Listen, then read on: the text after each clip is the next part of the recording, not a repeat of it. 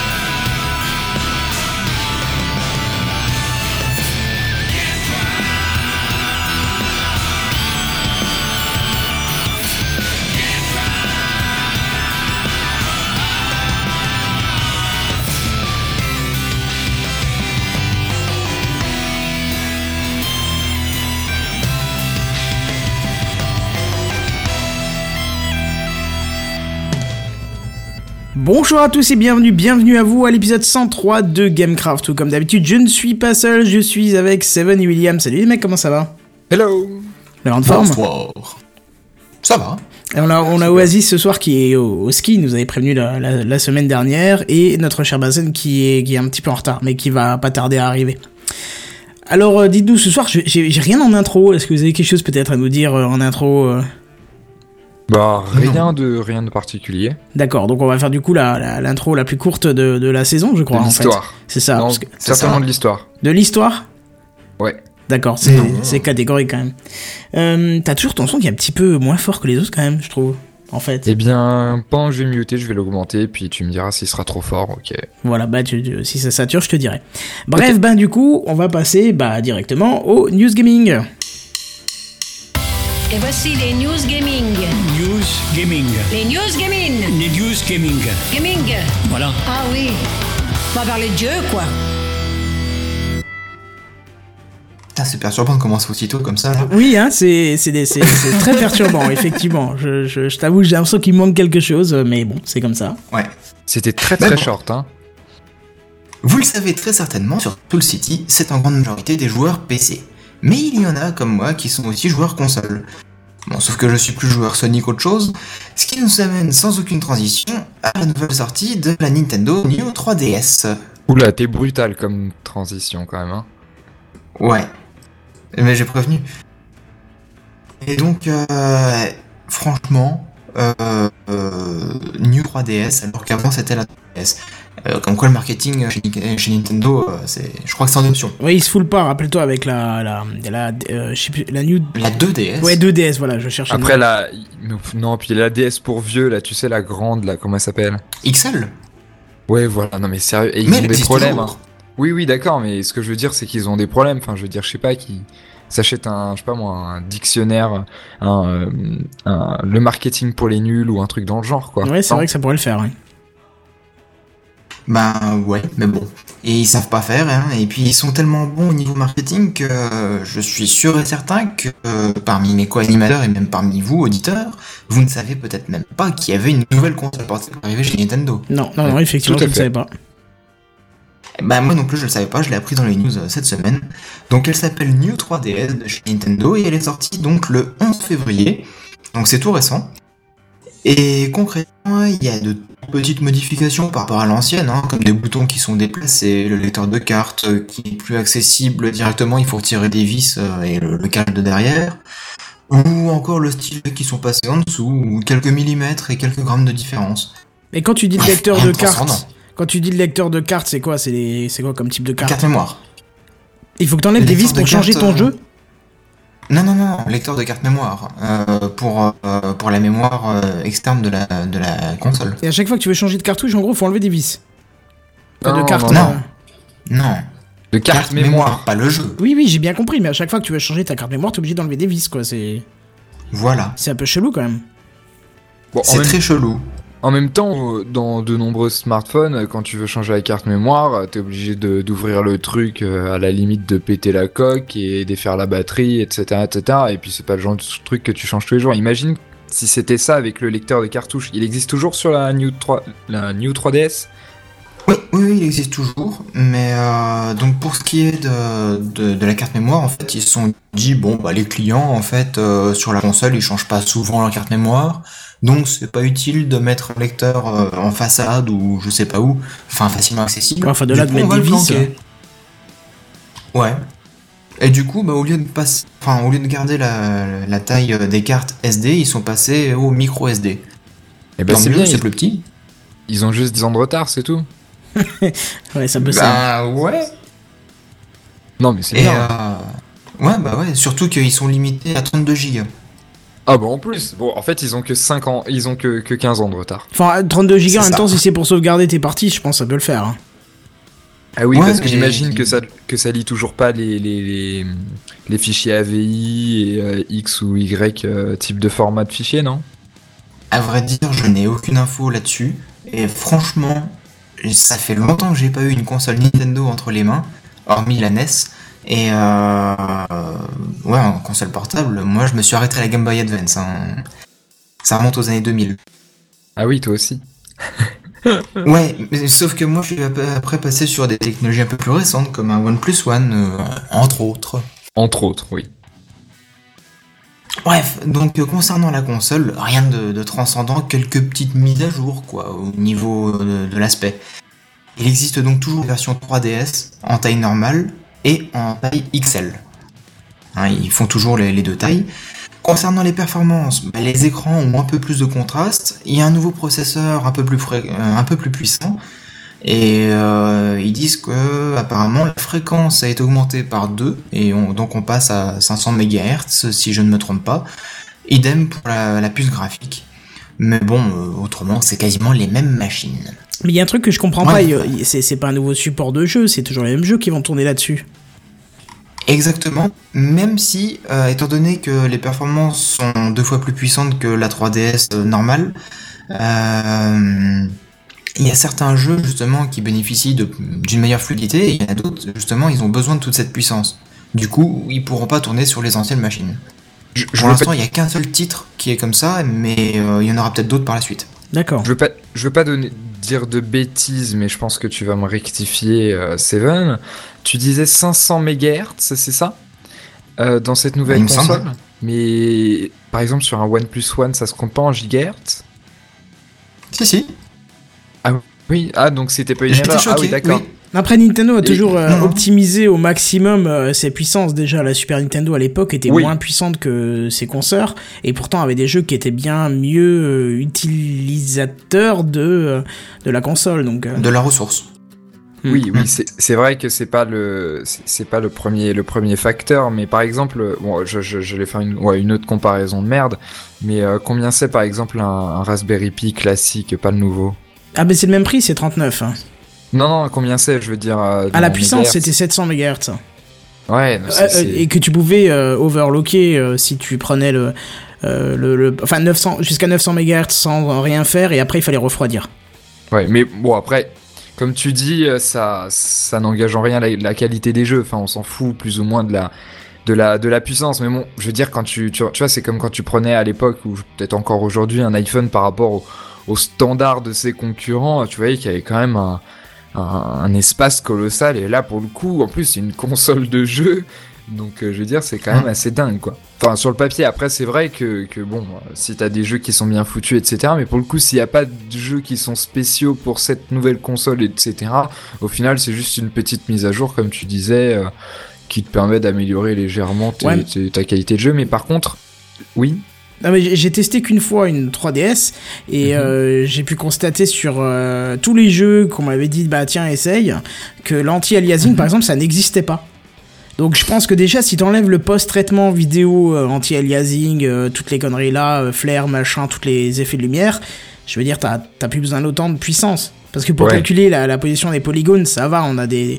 Rappelle-toi de, de, de nos anciens PC, le faisait très bien, tout ce qui change maintenant, c'est certes un peu le nombre de polygones, mais c'est surtout le post-traitement, tu vois. Euh, entre une euh, grosse carte graphique et une énorme carte graphique, ce qui va changer, quand tu vas pas pousser ton jeu en ultra, ça va être la- la- le post-traitement, en fait, et plus le traitement initial. Ouais, Je pense qu'eux, ils mais- mettent une croix là-dessus, plutôt, et ils rendent plutôt le, le gameplay peut-être euh, plus intéressant. Je sais pas, je- j'en ai pas, mais. Ouais, bah c'est. c'est- Bah, ouais, un petit peu plus. Ouais.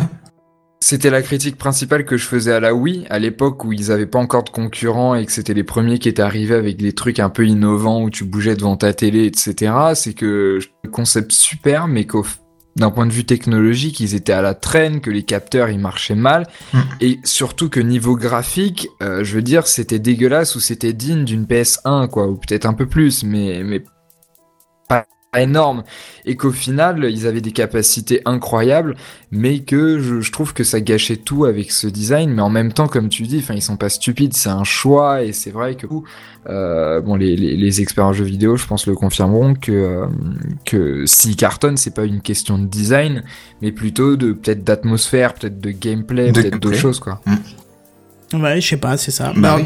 tu, tu vois déjà la, la, la Wii euh, qui s'était fait quand même bien descendre à sa sortie, justement pour des, des performances qui étaient très dans- en deçà de, de ses copines les PlayStation et les Xbox euh, 360, si j'ai pas de bêtises, comme j'ai pas de console, j'ai pas l'habitude. C'est- C'était l'époque du, du PS3 euh, Xbox 360, c'est ça? Voilà, c'est ça, c'est ça. Et, et pourtant, tu vois, euh, c'est quand même une console qui s'est extrêmement bien vendue. Et pour te dire, euh, j'ai voulu m'acheter une console il y a quelques années. En fait, ouais, je dis toujours, j'ai pas de console, mais en fait, si j'en ai une, mais sauf qu'elle est débranchée et que je l'utilise jamais. Mais euh, je veux dire, à l'époque, je me suis dit, bah attends, je me suis dit, je vais m'acheter une Play 3. Après, je me suis dit, ah, peut-être qu'une Xbox c'est bien. Et puis, au finalement, euh, j'ai acheté une Wii. Et je me suis éclaté avec la Wii, tu vois, franchement, euh, j'ai, bon alors, pas- bah, malheureusement que avec des jeux Nintendo, parce que les jeux qui n'étaient pas Nintendo étaient, je trouve, vraiment pas adaptés à cette console. Mais sinon, euh, les jeux Nintendo sur Wii sont excellents. Tout simplement excellents. Pour Ouais, quelques clair minutes de. Ouais. Non, mais pas pour quelques minutes. Les, les Mario Bros étaient très bien. euh, Ouais, Mario Bros, ouais, mais je- après tous les jeux qui sont sortis sur Wii, euh, on va dire avec la console, les Wii Sports, etc., c'est bien pour jouer une soirée avec des amis, ou, ou alors quelques minutes comme ça, mais autrement, tu joues pas des heures et des heures. Non, non, c'est sûr. En plus, euh, j'avais eu l'occasion d'avoir un ami qui m'avait prêté un jeu qui permettait de faire sauter la protection de la console et donc de de de, de tester de tester tous les jeux que je voulais du moment que je pouvais les télécharger. Donc je sais que c'est illégal et de toute façon je l'ai pas utilisé longtemps puisque euh, tous les jeux que j'ai testés, j'en ai vraiment testé beaucoup, j'ai joué un maximum de 10 minutes. Tu vois, je veux dire, quand c'était Ouais, du. Nintendo, ça passait, mais dès que c'était pas du Nintendo, franchement, ça passait pas. Et après, tous Et les autres, ils étaient fournis Mhm. avec la console, donc ça allait. C'est un autre sujet, mais quand, t'as des, quand tu peux craquer les jeux, c'est là que tu te rends compte que euh, t'aurais jamais mis 40 euros dans tel ou tel truc, quoi, et que t'es bien content de l'avoir craqué. Ouais, ouais, parce que sinon, si tu avais mis dedans, t'aurais vraiment, vraiment, vraiment mal au. Hein Alors, on Ouais. nous dit dans les commentaires, Bah, euh, moi je me suis arrêté à la Mega Drive, mais la Mega Drive, c'est pas du tout Nintendo, c'est Sega. Donc, euh, voilà. Donc, à la limite, C'est voilà. concurrent. Voilà, c'est un concurrent qui d'ailleurs ne fait plus de console. Euh, Loli qui nous dit bon niveau console, Nintendo nous prend pour des pigeons. Euh, je- honnêtement, je peux pas te dire parce que j'ai pas la notion des prix. Moi, je l'ai acheté d'occasion à un très bon prix. J'en ai aucune idée du neuf. La nouvelle, je sais pas ce qu'elle vaut non plus. Euh, après, Bah, en effectivement, termes de tarifs, ils sont beaucoup moins chers que les autres, parce que justement, ils ont moins de composants qui coûtent cher. ouais, ça doit être ça. Ils Effectivement. utilisent des composants qui sont éprouvés, au niveau de la technologie, c'est pas forcément révolutionnaire, du coup, c'est... Ah, je pense pas que ce soit pour ça. hein. Je pense pas que je pense pas qu'ils baissent, enfin qu'ils ont qu'ils ont des prix moins élevés qu'une euh, qu'une PS Vita ou, ou autre concurrent, juste parce que euh, parce que c'est parce qu'ils ont moins de composants chers. Je pense que c'est un positionnement stratégique, peut-être lié aussi à leur public, puisque faut pas oublier que Bon, même si on a de, des super consoles de plus en plus tôt, là où à l'époque on avait des espèces. Moi, je me rappelle ma Game Boy, j'avais acheté un accessoire qui se branchait sur une prise où je sais plus trop comment, qui était en fait une lumière qui était sur une espèce de fil de fer qui se place au-dessus de l'écran parce qu'il n'y avait pas le rétroéclairage. Mais bon, c'est- Mhm. c'est une parenthèse. Euh, ce que je veux dire par là, c'est que euh, c'est des catégories de public assez différents. Pour le coup, euh, je pense notamment aux 6... Euh, allez, j'ai une fourchette assez, assez foireuse, mais je dirais, je dirais école primaire, c'est un âge où pour le coup t'as pas de PS Vita, t'as peut-être pas de PS3 ou alors allez la, la PS3 ou la PS je sais pas combien de la famille ou la Wii de la famille et que c'est une console assez euh, vraiment tous âges. Enfin, je veux dire un, un jeu comme Mario par exemple, c'est un truc tu sur lequel tu t'éclates à la fois à 6 ans et à la fois à 20 quoi. Tu vois ce que je veux dire? Ah exact. oui, oui. C'est Donc- comme dit Loli, la vie conviviale, familiale. Exactement, et donc par extension, plus pour les enfants, et donc, bon, je pense que le, le positionnement tarifaire, il est plus lié à ça que, euh, que, aux, que aux composants. Et pour le coup, pour ce qu'ils font, comme disait Kenton, il y a vraiment pas besoin de plus, quoi. Non, c'est clair. Bah oui. Bon bah voilà, autre Et chose à dire euh, encore? Oui Oui, bah justement, on parlait du prix. Je vous ai pas dit le prix de la, la nouvelle console. Non, vas-y. Euh, donc elle coûte euh, 200 euros en version XL et 160 pour la New 3DS euh, normale. Waouh, Donc cher, euh, comme quoi c'est trop trop cher euh, par rapport au PS Vita, etc. Je sais pas comment ça vaut une PS Vita. Hum, je pense qu'il faut rajouter euh, 100 euros. D'accord. Ah oui, c'est vrai que du coup, euh, le gap est faible à passer pour, euh, pour passer sur quelque chose qui a beaucoup plus de performance. Bah oui, mais bon, en tout cas, ça séduit quand même puisqu'il y a déjà 350 000 consoles qui se sont vendues en même pas une semaine. Ah oui, quand En même Europe et aux États-Unis, ouais. Mais ça montre bien le carton de Nintendo parce que si c'était si terrible que ce qu'on dit, ça ferait des années que Nintendo serait mort. hein, et pour le coup, ils sont loin d'être morts. Bah ouais. Bah oui. Donc c'est que ça marche toujours. Et, Et ouais. pourtant, même la, la, la New Wii, je sais pas comment elle s'appelle, la New Wii, c'est ça? La Wii U. Wii U, voilà. Tu vois, la Wii U euh, fait pas tellement de ventes, mais pourtant, euh, Nintendo a pas l'air de trop s'en plaindre. Mais bon, C'est Voilà. qu'elle en fait quand même. c'est ça. Euh, quoi d'autre? Bah, c'est tout pour, euh, pour ce qui est de la console. On a fait euh, rapidement le tour. À moins que vous ayez d'autres choses à rajouter. euh, non, Non. pour moi c'est bon. Je propose qu'on passe à la news suivante. Bah pourquoi pas. Et, vous le savez sûrement, on est quelques-uns chez Soul City à être bien fans du jeu Terraria.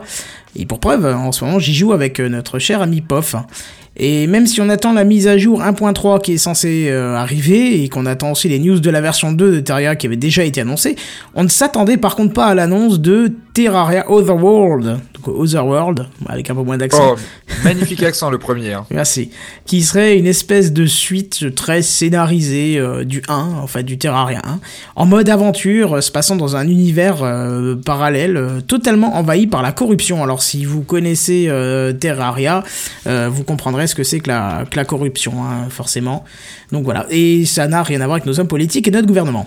Euh, on- On peut voir sur le site dédié un trailer euh, nous montrant des, graphismes plutôt soignés, euh, d'ailleurs bien plus soignés que Terraria 1, bien que moi je les aime bien ces graphismes euh, de Terraria parce que c'était un peu le, le style de Terraria, mais bon bref, Otherworld on y verra un, un style qui se rapprochera plus de celui de Starbound. Hein.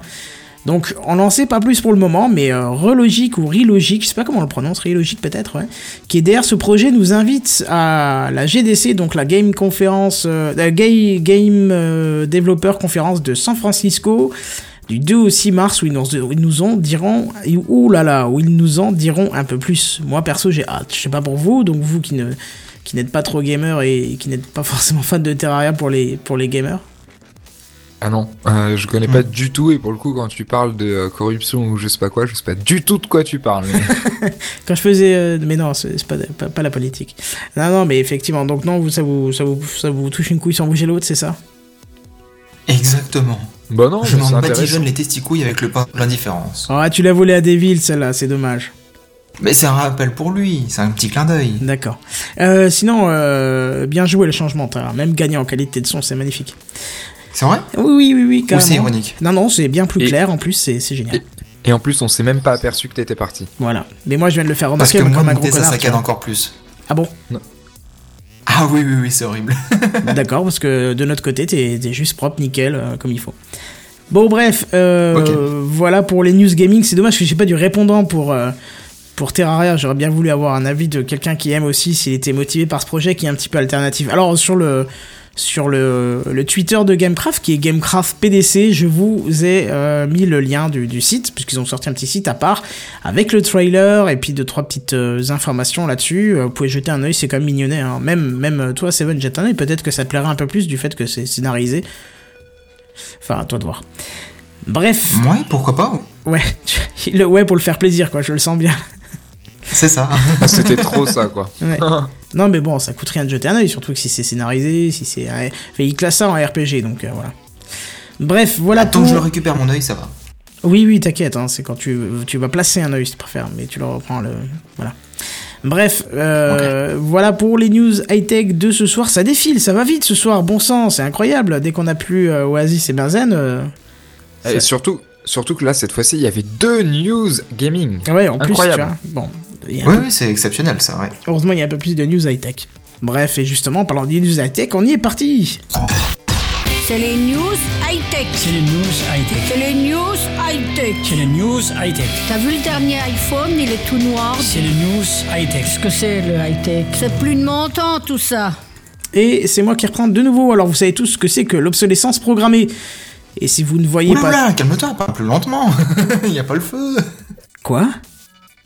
Pardon Parle plus lentement, il y a pas le feu. J'ai pas parlé vite Ah si Ah, t'as dû avoir un petit problème de connexion. Alors, je disais, vous savez tout ce que c'est que l'obsolescence programmée. Si vous ne voyez pas trop, nos amis de Wikipédia ont une définition qui me semble plutôt adaptée. Donc, l'obsolescence programmée, c'est le nom donné à l'ensemble des techniques visant à réduire la durée de vie ou l'utilisation d'un produit afin d'en augmenter le taux de remplacement.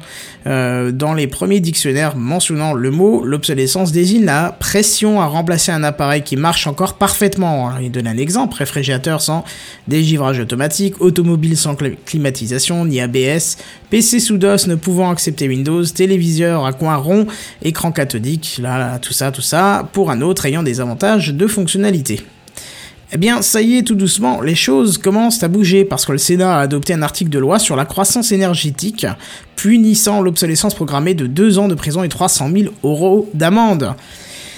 Et même si le noble but est de réduire le remplacement des éléments qui sont encore en état euh, réduit artificiellement de leur durée de vie, le plus dur va être de prouver cette volonté du constructeur. Et pour cela, il a fallu adopter une définition officielle, hein, qui est, je cite, L'obsolescence programmée se définit par tout stratagème par lequel un bien voit sa durée de vie sciemment réduite dès sa conception, limitant ainsi sa durée d'usage pour des raisons de modèle économique. Donc voilà, je pense que là, la, la définition est plus courte et elle englobe vraiment bien le, le problème. Alors voilà, il reste encore à voir comment l'obsolescence programmée pourra être prouvée. Bon, alors c'est sûr que pour certaines affaires passées comme celle d'Apple et de sa batterie, euh, la batterie de ses iPods par exemple, bah, il n'y aurait pas eu de problème à reconnaître le caractère d'obsolescence programmée. Mais dans certains cas, je suis sûr que les j'ai constructeurs se sont bien cachés euh, derrière les diverses techniques de camouflage. Oui, tu disais? Moi j'ai une histoire euh, d'imprimante Lexmark justement euh, avec l'obsolescence programmée comme quoi euh, au bout d'un certain nombre de- d'impressions ou de mises en route elle est tombée en panne. Ouais, je Et en suppose fait, sans aucune euh, raison, il- quoi. Il y, a- il y a des petits malins qui ont, qui ont cherché puis qui ont fini par trouver qu'en fait elle était programmée pour s'arrêter complètement et définitivement au bout de X utilisations. Ah, c'est bâtard, hein. Ouais. Bon, oui, vas-y. Oui. Non mais je suis tout à fait d'accord avec ce que tu dis, Kenton. Enfin pour le coup c'est c'est c'est bien c'est bien joli. Alors déjà faut pas oublier que le Sénat c'est c'est qu'en France, donc déjà euh, hein, on est 200 pays Euh, et en plus je veux dire honnêtement euh, c'est cool qu'il y ait ça dans l'armada euh, dans, dans dans le code pénal ou je je sais pas quel code parce que je les confonds tous. Mais honnêtement qu'est-ce que ça va changer Par quel moyen tu prouves qu'Apple Enfin, par exemple, l'obsolescence programmée peut être considérée de plusieurs ma- manières. Par exemple, ce que tu disais, Seven, par rapport à l'imprimante Lexmark, c'est clairement un truc délibéré. euh, et, et voilà, là, c'est clairement illégal, de l'arnaque, etc., etc.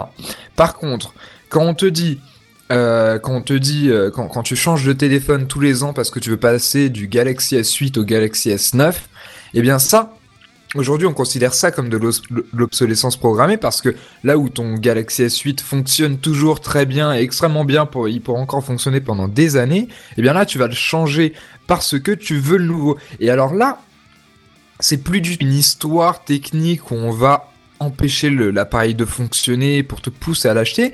Là, c'est beaucoup plus flou parce que c'est complètement, euh, c'est complètement psychologique, c'est du marketing, c'est tu vois, c'est tout un tas de choses floues euh, dans lesquelles ne rentre pas du tout euh, en, en, en- en compte cette, cette citation que tu viens de donner qui, qui, qui pourrait définir le- l'obsolescence programmée. Donc en fait, j'ai l'impression que cette loi est en Ben- fait une, une, une limitation à une certaine partie de l'obsolescence programmée, programmée qui est certes terrible, mais euh, la moins la moins importante, je veux dire celle qui fait le plus de ravages, c'est celle qui est liée au marketing et elle est pas illégale elle. Mais c'est parce que ce n'est pas une obsolescence programmée, c'est juste la publicité, le marketing. C'est normal. Ouais, moi je Oui, pense je- que euh, ce qui rentre dans, dans le cadre de, la, de, de, de, de- de cette loi, c'est plutôt les. euh, comme, comme, disait, bah, comme disait Seven, à propos de son imprimante Lexmark qui avait un problème, comme les iPods. Moi j'ai eu un iPod, euh, euh, c'était mon premier produit Apple qui, qui marchait très bien. Et, euh, et puis un jour je suis passé à autre chose, donc euh, je sais plus ce que j'ai. Bah, bah, c'était premier iPhone, donc du coup écouté la musique dessus. hein, forcément, l'iPod me servait plus trop. Et je l'ai filé à ma maman, tu vois, et puis euh, elle l'a pas utilisé tout de suite. Elle m'a dit ah bah tiens, euh, j'ai voulu le mettre en route aujourd'hui, euh, il s'allume pas. Je dis ouais bah normal, la batterie est vide. Je dis tu le recharges 2-3 heures et puis ça sera bon. Et elle me dit oh je l'ai fait et tout, ça marche toujours pas. Je dis ah je suis sûr t'as merdé un truc, c'est pas possible. Alors j'ai récupéré. Et euh, en fait, la batterie ne fonctionne plus du tout. C'était de, du jour au lendemain, elle s'est mise à plus de fonctionner du tout, comme s'il y avait un problème technique euh, dessus. C'est-à-dire que euh, je la branche, euh, là l'iPod marche, mais comme tout appareil électrique, quand il est branché, il y a un petit buzz dans le son qui est certes très très faible parce que bah pourquoi je sais pas mais il est très très faible heureusement. Mais dès que je le débranche euh, l'iPod s'éteint. Alors du coup je l'ai démonté. Je me suis dit on va tester la batterie et apparemment la batterie a l'air de tenir la puissance. Puisque j'ai foutu un, un testeur dessus. Une fois qu'elle est branchée quand je débranche bah il y a bien une tension de sortie. Alors je sais pas si c'est la bonne ou pas parce que je connais pas le la tension de fonctionnement d'un iPod, mais donc ça veut dire qu'il y a un processus qui limite euh, volontairement euh, le fonctionnement de l'appareil au bout de X charges, je sais pas. donc ça, par exemple, tu vois, je pense que c'est euh, quelque chose qui pourrait être pile poil dans la cible de, de cette loi. Non, d'accord, je me sens seul là sur le coup. Je, je sais pas, c'est. Je trouve que c'est un pas en avant, tu vois, intéressant, mais que. Enfin, ça va strictement rien régler. Tu non, vois, non, non, bah, rien réglé, ça, ça c'est le cas de le dire. Il y aura jamais une seule fois où cette loi va être mise en action, mais c'est un premier pas. Ouais, et encore, moi je disais ça euh, en imaginant que cette loi pourrait être mise en action. Toi, tu dis carrément qu'elle qu'elle a aucune chance d'être mise en action. Mais elle sera jamais utilisée. Il y a jamais euh, aucune entreprise qui portera plainte contre une autre entreprise. Ni ni euh, ni euh, ni euh, même s'il y a un utilisateur qui rencontre le problème, il va pas porter plainte contre l'entreprise. C'est il faudrait un équivalent. Il y a peut-être je, suis vraiment très très mauvais en droit en France, mais il y a peut-être un équivalent de des classes actions aux États-Unis. Tu vois, là ce serait intéressant si beaucoup de personnes se mettent à porter plainte d'un coup. Alors je pense que c'est au travers d'associations, mais mais voilà. Il y a un je- équivalent en France de ça, ouais. Mais euh, comme le dit Loli, justement, au niveau du contrôle, comment vérifier l'honnêteté des fabricants, des entreprises et puis la fiabilité des produits? Bah oui, surtout que ça soit C'est des quasiment. C'est quasiment impossible de mettre la main sur le défaut euh, d'obsolescence qui est programmé. Je veux dire, euh, tu, pro- tu fabriques un produit, une voiture, un iPod, on s'en fout, hein, un produit.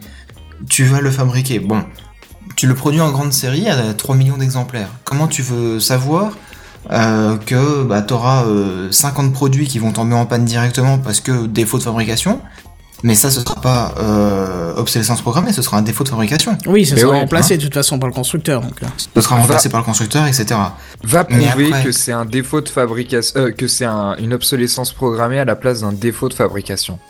Je, je veux dire, Bah, le- la simple chose qui fait qu'on puisse confondre les deux, c'est parce que justement l'obsolescence programmée est pas assez bien faite. C'est-à-dire que si tu t'aperçois que dans telle gamme de pro- de- d'imprimantes Lexmark, elle tombe tout en panne au bout de la euh, 2 millième impression, alors là tu sais que c'est une, que c'est une obsolescence programmée. Mais alors, il y avait eu le que- il y avait eu le cas. Alors euh, c'était il y a quelques années, mais c'était euh, c'était je sais pas s'il y avait eu une plainte, s'il y avait eu un procès ou quoi que ce soit. Mais je sais qu'il y avait un mec qui avait euh, récupéré des alimentations Eden. Eden qui sont des alimentations bas de gamme fournies à la volée avec des, des PC que vous achetez euh, tout prêt, tout fini. Et il avait vu que euh, plein d'alimentations avaient claqué, ce qui, moi, m'est arrivé plusieurs fois au boulot, hein, ce, ce type d'alimentation qui claque, alors que j'ai une alimentation, euh, j'ai des alimentations perso qui sont de marque et qui valent un bras et qui n'ont jamais claqué. Et donc Ouais. il avait ouvert ce- cette alimentation, avait regardé tous les composants, calculé, re- refait le montage sur papier. Il avait vraiment été très loin dans le truc, tu vois. Et euh, du coup, il s'était rendu compte que un des composants, une résistance, un condo, je ne sais plus quoi, mais un élément de, base, un composant de base, était dimensionné trop léger, tu vois. C'est-à-dire qu'il aurait fallu, je sais pas, que ça, tienne euh, x, euh, x ampères, et en fait ça tenait x, euh, x moins 0,5 ampères de moins. Tu vois. Et ils, ils Donc sont- là, c'est un défaut de fabrication, de non, parce conception. qu'ils se sont rendus compte que lui, il s'est rendu compte que en se renseignant auprès des entreprises, que s'il voulait changer ce, ce composant par un autre, par le, le composant qui, qui valait bien, ça rajoutait une dizaine d'euros au produit. Et donc une dizaine d'euros sur ce produit, euh, à l'échelle de fabrication industrielle, c'est des millions d'euros qui sont en jeu, tu vois. Et donc, euh, il s'était renseigné auprès d'une association et il s'était tourné vers le, vers le fabricant qui avait en, comment essayer de le, de le faire taire en lui fournissant des alimes nickel euh, propres avec les bons composants, tu vois. Mhm. Donc voilà. Donc là, je pense que c'est un cas où tu peux euh, rendre euh, évident le caractère euh, ben, comment intentionnelle de, de l'obsolescence. Hein. Bah, enfin, pour conclure, c'est sûr que ce sera toujours délicat de, de dire ça c'est de l'obsolescence, ça c'est un défaut de fabrication, et ça bah, c'est une panne tout court. C'est ça. Bon, en tout cas, moi je trouve que c'est une bonne initiative, même si je pense que ça donnera pas de, de, de nouvelles ampoules de Livermore, hein, euh, qui est, je vous le rappelle, une ampoule électrique d'une puissance de 4 watts, qui brillerait depuis 1901. Elle serait la plus vieille ampoule encore en, en fonctionnement dans le monde. Elle est installée dans une caserne de pompiers à Livermore en Californie, et elle n'a presque jamais été éteinte. Vous pouvez en plus euh, trouver quoi une... Non, non, c'est vrai, tu peux trouver une webcam euh, filmant cette, euh, cette ampoule qui date de 1901 euh, en permanence. Et d'ailleurs, à chaque fois qu'elle est éteinte, euh, ça fait un buzz. ça fait un buzz dans le monde entier. Chaque fois que quelqu'un détecte qu'elle est éteinte, ils gardent une trace et tout. Ils expliquent pourquoi. ils essaient même de se retourner contre le fournisseur de courant et ainsi de suite. C'est tout un micmac, tu vois, mais Robert, pourquoi t'as éteint la lumière en partant? C'est, un peu ça. Mais je pense qu'ils ont quand même camouflé le truc. Ils ont dû enlever les interrupteurs. Elle doit tourner, enfin, elle doit être reliée directement au jus, tu vois. Mais, mais voilà, en C'est- tout c'est cas, euh, c'est bien une preuve que quand on fait le matériel proprement, surtout une ampoule, on sait à quel point c'est fragile dû à la petite, euh, la- le petit filament de tungstène qui est à l'intérieur. On sait que c'est très très fragile et pourtant elle tourne depuis 1901 sans avoir claqué encore. De toute façon, je Non, pense c'est qu'on pas possible. Si si si, une arnaque. Non, non, il y a une arnaque. Non, non, non, une arnaque. Bah, c'est juste qu'elle est, c'est juste qu'elle est bien faite. Bah voilà, Seven nous, nous, nous, nous copie le lien. Alors je vais. Non, non, mais je ne peux pas vous croire. Pourquoi tu Monsieur. pourrais pas? Non, mais je veux dire, ce serait un symbole trop important par rapport à. Oh non, mais c'est trop bien. Euh, ce sera un symbole trop important par rapport au. Bah, justement, à l'obsolescence programmée, quoi. Mais bon, oui. Bah oui, mais pourtant c'est ça. Hein. C'est, elle est connue cette ampoule en plus. C'est étonnant que tu la connaisses pas. Ah, je n'ai jamais entendu parler, mais euh, je m'en souviendrai, je vais aller me renseigner, c'est très intéressant. Bah clique sur le lien. T'as la webcam en temps ouais, réel. je suis euh. dessus, là, je la vois, je, je, je la vois, c'est trop bien Voilà donc. Elle euh, est allumée Elle est, elle- il est actuellement euh, 12h30 euh, à Livermore. Et puis, euh, vous pouvez voir. Attends, je sais pas si je peux pas. Euh, non, je risque de faire planter le logiciel, on va pas toucher. Sinon, je vais rajouter une petite image avec l'ampoule, ça aurait été marrant. euh. Mais voilà. Oh, C'est énorme. Oui, je vous ai mis l'adresse sur le Gamecraft PDC. N'hésitez pas à aller jeter un œil. Bon, du coup. Des fois qu'elle s'atteigne. Ah, on sait jamais, ouais. Et en plus, il faut le signaler tout de suite. hein. Si elle s'éteint, euh, t'as peut-être gagné un, un donut, je sais pas. Bref, Ah, trop Ou une, cool. ou- ou une nouvelle ampoule Ikea à LED ouais, ce serait, ce serait ballot quand même le changement. qui, qui va durer 6 mois. Dans le meilleur des cas. Ouais, je sais pas, peut-être pas, mais bon. Bref, est-ce qu'on passe à ta news, mon cher William? Eh bien, éventuellement, si, si, si t'en as envie, mais bon. Bah oui, c'est parti.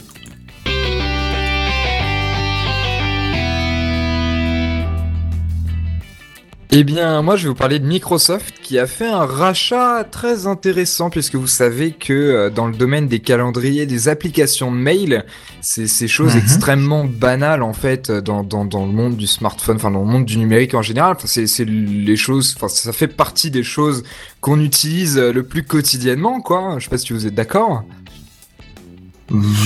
Pof, pof, non. Oui, bon, toi, toi, t'es t'es- t'es- t'es un informaticien de 1953 et Kenton. Bah, c'est-à-dire qu'il a mis un petit message exprès pour pas que tu lui demandes en fait. Ah d'accord, ok, bah je, je lis pas. Donc en fait, je, je, je- ok, bon, tant pis. Euh, et donc en fait, euh, donc c'est c'est des points très intéressants parce que euh, à la fois c'est extrêmement classique. Je veux dire, un calendrier, ça fonctionne à peu près partout pareil. Les mails, c'est toujours à peu près pareil aussi. On a des histoires d'archives, on a des histoires de lus non lus, etc., etc. Et pourtant, eh bien, on voit que ces derniers temps, les grandes sociétés telles que Google notamment, euh, essaye de, réinventer ça parce que c'est quelque chose de, crucial. Alors euh, on a parlé il y a quelques mois de Google qui avait sorti sa version de Gmail améliorée Google Inbox et en même temps son équivalent sur Google Calendar qui est euh, une application Android super cool, beaucoup plus évoluée que l'ancienne qui fonctionne un peu sur le même principe que Google Inbox. Et je Il y a Inbox, il y a Mailbox aussi, il y en a plein, plein, plein. voilà, oui, en Mailbox qui a été racheté, il me semble, par Dropbox. Donc vous voyez que les, les gros s'intéressent à tout ça. hein. Donc euh, c'est c'est ça, c'est bien Dropbox qui a racheté Mailbox. Ouais, c'est ça, c'est ça, c'est ça. De mémoire, ouais. Et, euh, et du coup, vous voyez que c'est quelque chose sur lequel ces sociétés se concentrent beaucoup. Et Microsoft, bien sûr, ne va pas laisser euh, la balle lui échapper. Alors Microsoft a bien entendu son très classique et très ancien et très réputé et très critiqué en même temps euh, Outlook. Ouais, très critiqué en entreprise, c'est juste géant, quoi. Ouais, je sais, Bah, je bien sais, sûr. je sais que t'es fan. Je sais que t'es fan. Ah, Bon, je- non, c'est parce que je suis fan, c'est qu'il faut, faut dire ce qui est, c'est très, c'est très utilisé parce que c'est extrêmement Et c'est très puissant. D'accord, d'accord. Bon, on va pas se lancer dans un débat sur, sur Outlook, mais bon, ok, disons que c'est extrêmement puissant, que c'est extrêmement intéressant, c'est aussi très critiqué, parce que c'est c'est une usine à gaz, et dans l'usage Ah oui, oui. personnel, c'est complètement Oui. stupide d'avoir un Outlook. Ah oui, non, en usage perso, ça sert strictement à rien. Et oui, et un webmail, ça suffit largement. Euh, oui, tout à fait. Mais bon, quand tu vois la puissance euh, à laquelle sont arrivés certains webmails, euh, honnêtement, euh, c'est quand même sacrément impressionnant. Après, je dis pas qu'en webmail tu peux faire de, l'Outlook, mais en tout cas, ça atteint un certain niveau que tu n'avais pas atteint sur la poste.net ou des ou des conneries du style. Vous voyez ce que je veux dire? Et il se trouve que La poste.net. Ouais, bon, la poste ou la poste ou free ou je sais pas trop quoi. Et il se trouve en fait que Microsoft, euh, bien sûr, donc on parle souvent de Satya Nadella, etc., se recentre énormément sur le cloud avec sa division Office 365, donc qui est tout simplement la suite Office, mais en version web notamment, ou version cloud, etc., etc. Et Gratuite? Totalement gratuite, t'es sûr? Oui. Entièrement Il y a pas des, c'est pas du, il y a pas des options, euh, des versions pro ou des trucs comme ça Des abonnements pour les Euh. étudiants Il me semble que c'est un peu plus compliqué que juste tout gratuit. t'as hein. Office, euh, Office 365, qui est euh, la suite euh, Office que tu peux avoir en, En ligne pas en location, mais euh, bah t'as Office euh, en ligne, oui, et puis t'as Office 365 où tu peux avoir la version euh, logicielle sur ton PC. Non, mais c'est pas gratuit, ça. Et en plus de ça, tu non, c'est pas gratuit ça par contre, et tu peux avoir du stockage en cloud, etc. Ouais, bon, c'est un peu plus compliqué que du tout gratuit, mais disons qu'il y a certains éléments qui sont, qui sont, qui Ouais. sont plus ou moins, plus ou moins gratuits. La grande spécificité de toutes ces suites cloud, c'est le grand, le grand virement de bord de Microsoft, c'est-à-dire de pas uniquement euh, se, refermer sur Windows 8 euh, et les différents Windows et du Windows Phone, mais de le faire prioritairement sur Android et iOS. D'ailleurs, c'est assez hallucinant parce que maintenant ils vous sortent des nouvelles versions qui sortent avant sur Android ou iOS et ensuite sur Windows Phone et euh, Windows 8. Donc c'est assez, assez étonnant. Mais du coup, ils ont bien entendu mis en place Outlook en ligne qui est en version simplifiée, un peu comme un webmail. Euh, et qui est en version simplifiée et qui fonctionne pas trop mal mais qui est un peu à la traîne puisque quand on a un, logiciel qui fonctionne aussi bien que Google Calendar et qui est autant intégré j'ai envie de dire au aux, aux- aux mœurs sur internet enfin voilà c'est intégré à ton compte Google c'est intégré partout c'est intégré dans ton Android etc donc pourquoi aller se faire chier à aller mettre de de l'Outlook ou de, ou de je sais pas quoi. Donc du coup, là Microsoft a un défi assez assez important. Alors faut savoir que Google Calendar a pas évolué depuis extrêmement extrêmement longtemps. En version web, je parle, ils rajoutent des fonctionnalités, ils ont des systèmes de bêta, etc. Mais c'est assez simple.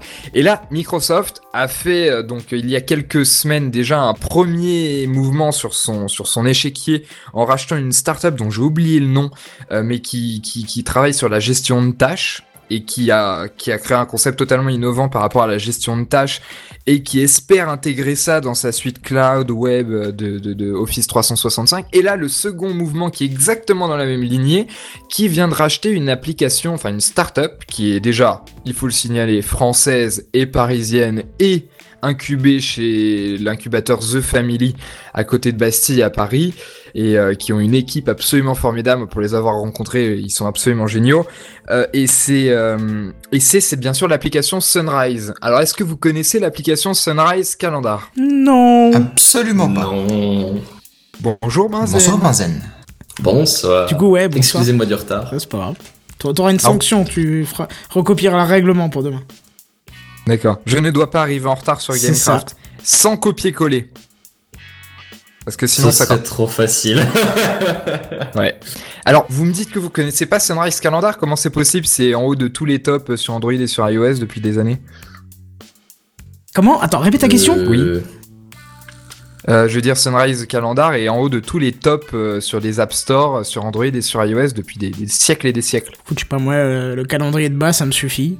La honnêtement. Jamais surtout je l'utilise pas. Eh bien, ça tombe bien que vous connaissez pas, donc du coup, je vais vous, je vais vous expliquer. Grosso modo, c'est exactement sur cette même logique de Mailbox qui développe autour de ce service de base quelque chose d'un peu plus compliqué pour, enfin, d'un peu plus compliqué, d'un peu mieux foutu, euh, et qui essaye de casser les codes pour un peu révolutionner le, le calendrier classique qui fonctionne. On sait tous comment fonctionne un, un calendrier classique. Et donc, eux, en fait, ils ont, ils ont complètement modifié l'approche par rapport au calendrier, et eux, ils se basent complètement sur une logique d'intelligence artificielle. En fait, ils évitent au maximum qu'il y ait des répétitions et que tu passes du temps à ajouter en fait des événements, etc., etc. Donc il s'intègre à tout un tas d'API, que ce soit Facebook, que ce soit Google, etc. Et il développe au fur et à mesure. Donc euh, maintenant ça fonctionne mieux qu'il y, a- quelques années et j'imagine qu'en étant chez Microsoft encore s'améliorer. Mais sur leur but profond, quand tu discutes avec les cofondateurs, c'est de faire disparaître le bouton ajouter un événement. Et donc, à partir de cette idée de base, qu'ils n'ont bien sûr pas atteinte, si vous utilisez Sunrise, vous verrez qu'il y a le bouton ajouter un événement, mais en tout cas, ils essayent d'automatiser au maximum, au maximum, au maximum. C'est-à-dire que si vous appuyez sur le bouton plus, par exemple, aujourd'hui, eh bien, il essaye potentiellement, enfin, s'il réussit ou pas, à auto-remplir les champs par rapport à vos dernières recherches, à vos derniers mails, à vos dernières choses. Enfin, il fait un énorme mix et il essaye de faire une espèce de soupe avec tout ça pour vous simplifier la vie. Alors, c'est bien sûr pas de l'intégration euh, automatique de tous les trucs, c'est quelque chose de bien plus intelligent parce que on se fait tous casser les pieds par les importations automatiques de calendrier Facebook où il y a des événements auxquels on veut pas arriver, qui arrivent dans on veut pas aller, qui arrivent dans notre calendrier, les, anniversaires qui sonnent à midi alors que t'en as rien à foutre de la personne que t'as pas vue depuis 12 ans, etc., etc. Et l'application est extrêmement bien foutue, ils sont énormément basés autour, enfin, ils ont énormément centré leur, leur logique sur l'expérience et sur l'intelligence artificielle. Donc ils ont beaucoup travaillé le design, beaucoup travaillé l'ergonomie, beaucoup travaillé le multiplateforme, etc., etc. Mais elle est gratuite en plus, l'application. L'application est entièrement gratuite, donc je vous invite ne C'est serait-ce quoi le qu'à modèle tester- économique Modèle économique. Alors, Alors, parce que c'est euh, étonnant, parce qu'il n'y a pas l'air d'avoir de pub non plus.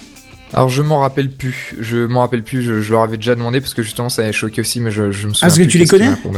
Oui, je les ai, je les ai rencontrés justement C'est a à The Family à, Paris. Ouais. ouais. D'accord, Et- c'est le moment où j'ai dû m'absenter alors.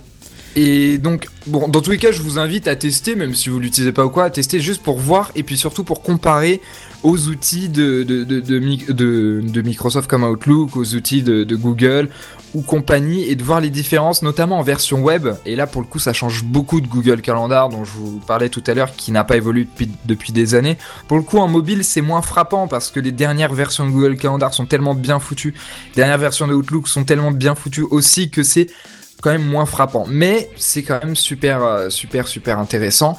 Et donc là, la, grande nouvelle, c'est que Microsoft a racheté Sunrise Calendar. Donc bien sûr, Sunrise Calendar continuera de fonctionner euh, comme il fonctionne aujourd'hui, c'est-à-dire en, en version séparée sur l'App Store, sur les App Store, en version web, etc., etc.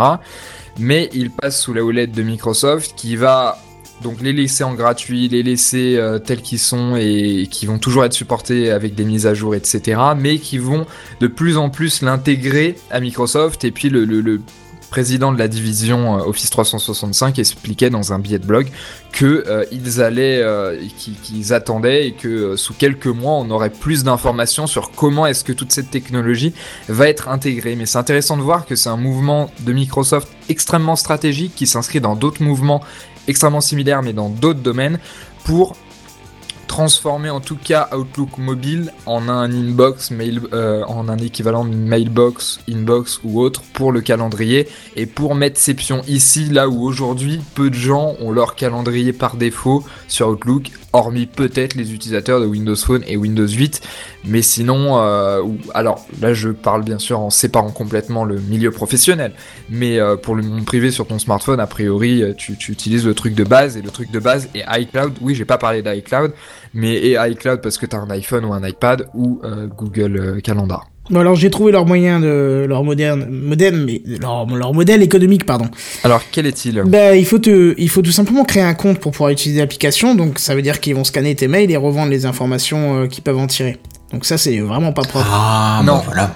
Euh, Ça m'étonnerait, ça m'étonnerait beaucoup que. Ah bah je peux pas avoir un calendrier sans me loguer donc euh, il faut que je il y a Oui, un truc c'est connexion parce c'est soit Facebook soit Google soit email. Alors je me suis dit, email ça va juste me permettre de rentrer mes paramètres. Non non il me dit de pas- rentrer l'adresse pour créer un nouvel compte quoi Non, non, non, non, c'est pas parce que tu rentres tes informations que forcément leur modèle économique est basé là-dessus. Il me semble me souvenir, mais je j'ai pas assez bien préparé ce truc, parce que j'en ai justement discuté avec eux, parce qu'ils ont une vision extrêmement intéressante du, du, du, du monde des startups, etc. Ils avaient fait des débats, notamment dans les locaux de Google, qui sont juste derrière Saint-Lazare, qui étaient absolument fascinants.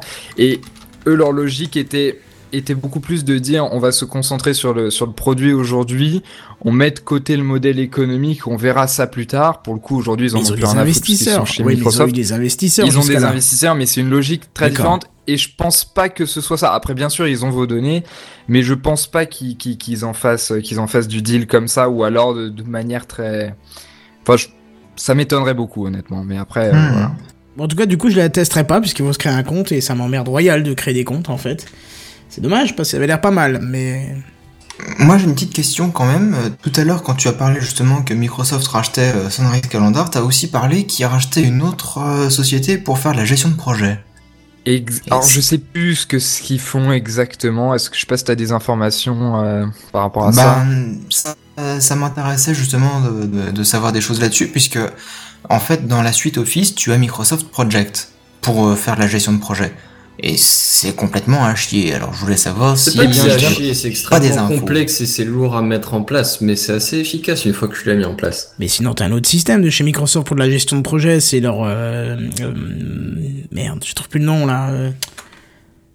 Oh zut, euh, tu sais où tout est synchronisé là? Oh bon sang. OneDrive? Non non non non, non c'est un produit pro, euh, c'est pas connu du grand public. Oh. Ouais, je Euh, sais project, je suis pas sûr que ce soit connu du grand public après, mais.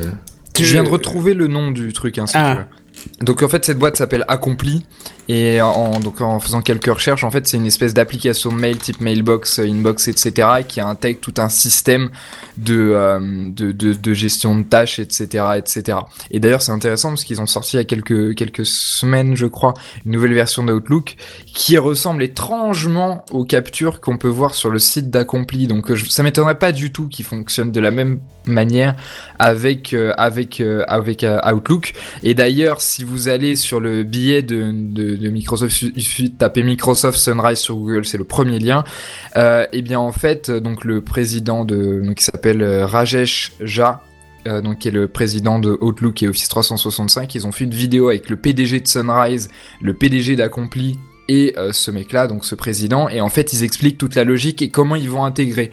Et ils montrent bien que si tu veux, euh, ce qu'ils ont fait avec Accompli, ils vont faire la même chose avec Sunrise inversement. Ah, c'est la bien, s'ils lignée. s'ils fusionnent le tout, ça peut être intéressant. Ouais. Parce que Et je bien pense sûr. que je pense qu'il y a un gros défaut. C'est une conversation Skype. Et alors? Ah oui, d'accord, oui, tu peux. euh, oui, forcément. Et je suppose qu'elle est traduite en temps réel pour les pour ceux qui Ah. comprennent pas, c'est ça? Je, j'en sais rien. Non, mais c'est intéressant parce que je pense que la partie. Moi, je pense, avec ma faible expérience des produits Microsoft en mobilité, je pense que c'est un peu leur point faible pour l'instant. Ils ont pas vraiment Ouais. d'application euh, qui, pour moi, euh, tranche vraiment. Alors, à un moment, ils avaient, pour iOS, ils avaient une version de, de Outlook. Euh, mais je parle Outlook Pro, tu vois, c'est-à-dire pour se connecter avec Change, mais c'était à peu près une catastrophe, quoi. Ça plantait une fois sur deux, c'était vraiment dégueulasse, donc j'espère qu'ils ont fait des progrès depuis, quoi. Mais... Bah, ils Au ont l'air l'interface, c'était pas comme une simple page web en fait Bah, je sais pas, j'ai jamais réussi à le lancer, ça plantait, donc. euh, Ah d'accord. Là, pour le coup, il, il semblerait qu'honnêtement, ils aient fait énormément de progrès là-dessus. Euh, il y a, il y a- J'ai notamment été très étonné de voir un message de, de Loïc Lemer, je sais pas si vous voyez qui c'est. Bien sûr, bien Non. sûr, c'est lui qui a créé Sismic.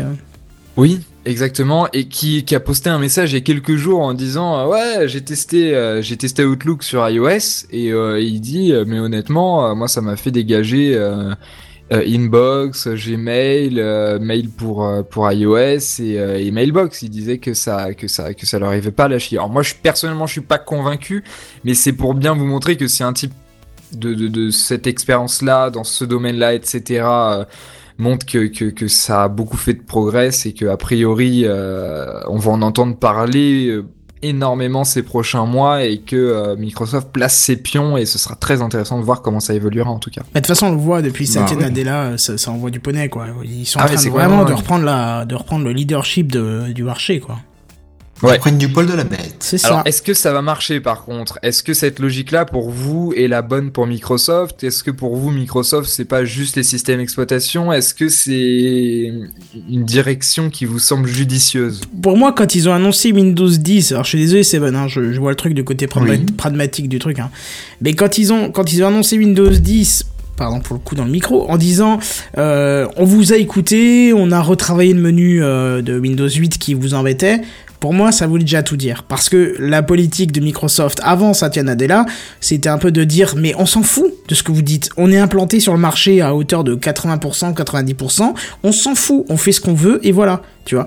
Alors, certes, ils le disaient pas comme ça, mais t'avais vraiment l'impression qu'ils en avaient rien à faire. Je veux dire, il y a des vieux bugs euh, qui sont restés sur leur système. Et juste parce que ça concernait... euh, euh, quelques personnes, il fallait être grand compte pour le faire régler, ou tu vois, je veux dire, t'avais- on, on t'écoutait pas Mhm. vraiment, tu vois.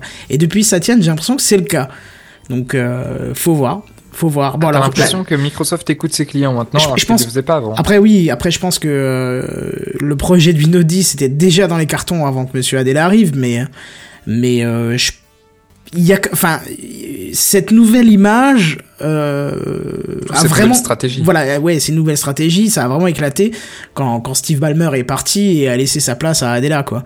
Donc, euh, faut Et voir. Moi, je trouve que ça rajeunit vachement l'image de l'entreprise. Ça enlève ce caractère lourd et, et, et difficilement gérable de Microsoft. Mais c'est que l'impression que j'ai en tant que consommateur euh, et, Et puis, et voilà. ce Quoi. qui prouve ce que tu dis, c'est aussi que, euh, que Microsoft n'a pas changé du jour au lendemain où Satya Nadella est, est, est arrivé en fait. C'était assez marrant parce que, parce que ça a pris quelques mois. On, on le voit Oui, que depuis sûr. quelques semaines, quelques mois. Tout ce, tout ce changement de business model, tout ce, tous ces rachats, tous ces, toutes ces nouvelles stratégies, le, le fait de publier les applications iOS, Android avant, etc., etc. C'est, c'est pas quelque chose qui est arrivé du jour au lendemain. Tu vois bien que c'est voilà Bah, quelques mois après. euh, Presque si, parce que si tu compares avec des entreprises qui n'ont rien à voir avec le, le monde du multimédia, de la, la connectivité, etc., euh, il y a des, beaucoup d'entreprises qui fonctionnaient comme Microsoft avant, c'est-à-dire Mhm. on fait nos produits comme on est leader ou qu'on a une très bonne place dans le marché, on vendra nos produits même si ça plaît pas exactement. Ouais. Bah, maintenant, ils se sont aperçus qu'il fallait écouter les clients et, euh, Non, et je pense- justement. Ah, si, si, si, si. Bah, laisse-moi aller jusqu'au bout alors. D'accord. Beaucoup d'entreprises ont pris en compte et ont pris conscience qu'il fallait écouter avant tout l'avis des clients plutôt que d'imposer leur truc avec leur gros sabot et puis de dire démerdez-vous avec ça. Et euh, elles essayent de changer toutes petit à petit. Et Microsoft a changé vachement rapidement quand même par rapport à d'autres entreprises où ils sont encore en train de faire des sondages, des questionnaires de satisfaction et puis ils sont encore euh, à la vieille époque quoi. Je, vois ce que tu veux mais euh, je suis pas trop d'accord.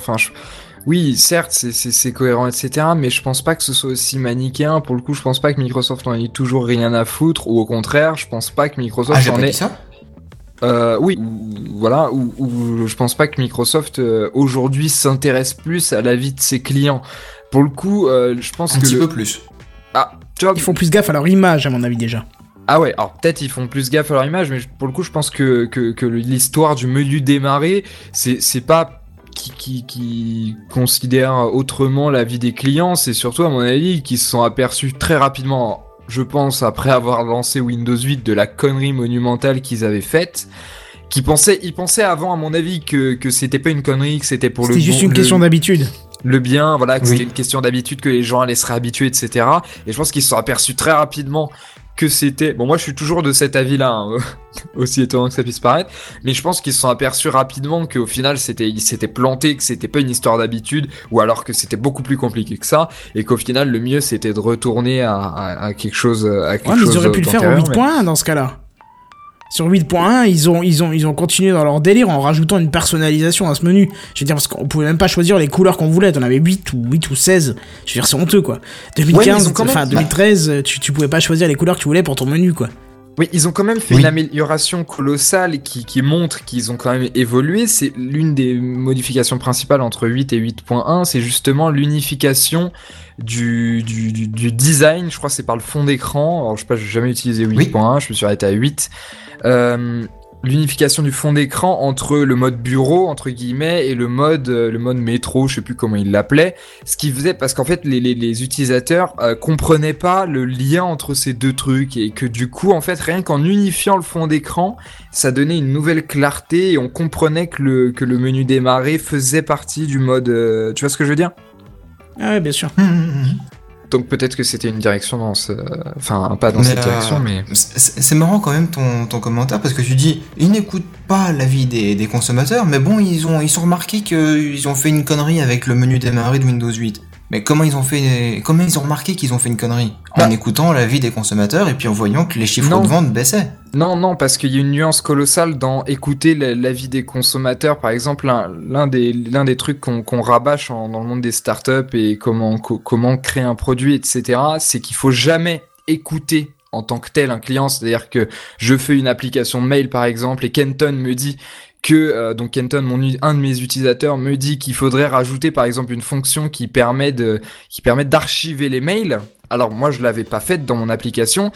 La connerie à me pas faire, ce serait d'intégrer cette fonction. Kenton me dit ah oui mais tiens mais ce serait bien par exemple d'ajouter un calendrier dans mon application mail. Eh bien je vais prendre en considération ça et je vais le faire. Et donc en fait que toute la nuance se situe dans écouter les utilisateurs, observer extrêmement précisément comment ils utilisent les produits, qu'est-ce qui fonctionne pas dans leur utilisation des produits, voir les propositions, etc. Et parmi tout ça, soit inventer une, une solution, soit en prendre une qui a été proposée, etc. Mais tu vois que c'est pas Bah, sûr. mécanique. Et pour le coup, c'est typiquement sûr. ce que, ce, que, ce que fait Apple depuis des années. Apple n'est pas considéré, euh, et je pense que vous êtes d'accord avec moi, comme une société qui écoute ses clients. Non, Alors et ça commence contraire- à lui porter préjudice d'ailleurs.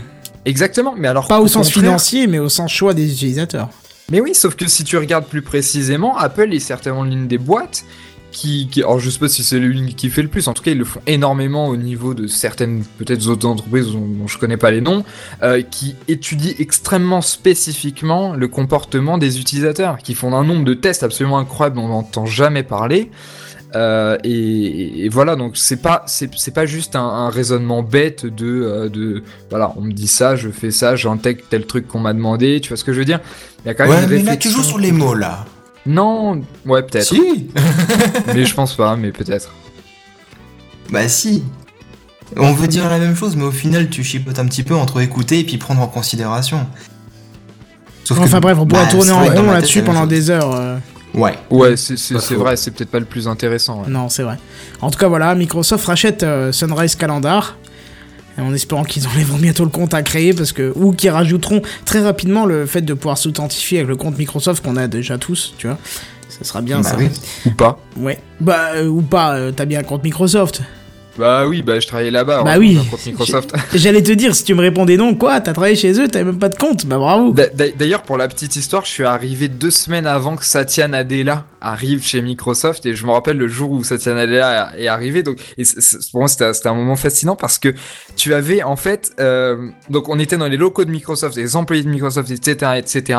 Et en fait, personne d'entre nous n'était au courant. Bon, si on savait que, que, que Balmer partait depuis longtemps, qu'un nouveau PDG allait arriver, etc. Mais le jour où il a été annoncé, on était à une conférence. Et puis là, en fait, le, speaker était en train de parler pendant la conférence. Et là, on a tous reçu, en fait, un, mail, une notification où on était sur Twitter, etc. Et on s'est tous aperçus, en fait, par les médias. C'était pas un mail interne ou un truc, je sais pas quoi, mais on, on a tous euh, découvert que Microsoft avait un nouveau PDG en, en lisant Gizmodo, en étant sur C'est Twitter, triste, quoi. etc. En plus, Gizmodo, quoi. Tu... Oh, non, mais c'est un exemple, hein, de, je sais plus sur quoi on l'a mais J'espère que ce soit pas Gizmodo, parce que... mais c'est- c'est c'est- spécial quand même, ou par exemple sur Facebook, de découvrir que la société dans laquelle tu travailles a un nouveau PDG sur Facebook alors que tu es actuellement dans une salle de conférence de cette même société.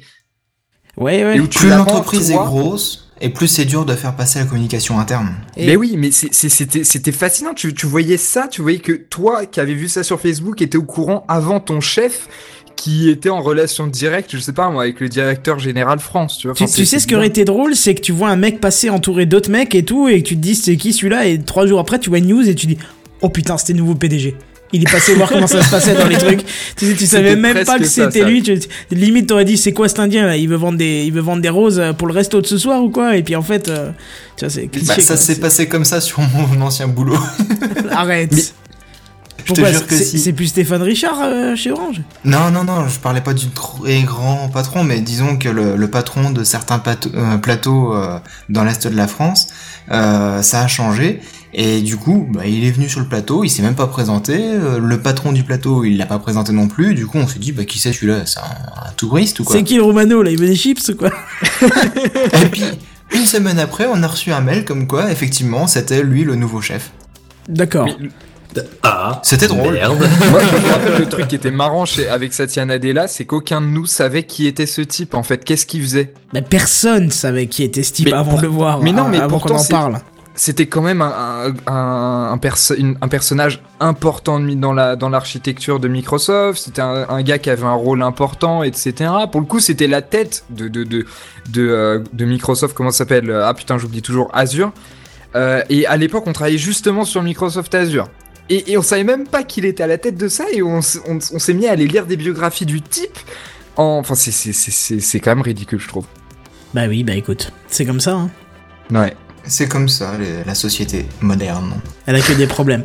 Bref, du coup, on va, on va voir si Benzen a fini de manger. Est-ce que t'as fini de manger, mon cher Benzen? C'est à toi en plus maintenant. J'avais fini avant d'arriver. Ah d'accord, d'accord, mais t'es calme ce Oh. soir, qu'est-ce qui se passe? Je suis assez fatigué, je reviens de deux heures de sport. D'accord, ok. Ah, il a mis le sport de le sieste, jeudi en soir. fait. C'est-à-dire que la branlette, c'est pas considéré comme du sport, t'es au courant, hein Deux heures de branlette, mon gars. C'est jamais, hein. C'est plus- Bref. À ce niveau-là, c'est plus un athlète, c'est un surhomme. Bah du coup, on va voir si t'es entraîné, puisque c'est ta news à toi. Alors, si je vous dis selfie, ça parlera à peu près à tout le monde, je pense. Euh, oui, il y a moyen, oui. D'accord, ouais. Euh, Perche à selfie ou selfie stick, ça vous parle aussi? Oui. Oh, yeah. Oui. En gros, je précise quand même pour les gens éventuellement, il y a peut-être quelques-uns qui savent pas. Euh, c'est en gros un bâton au bout duquel tu peux euh, fixer ton téléphone. En gros, une espèce de perche.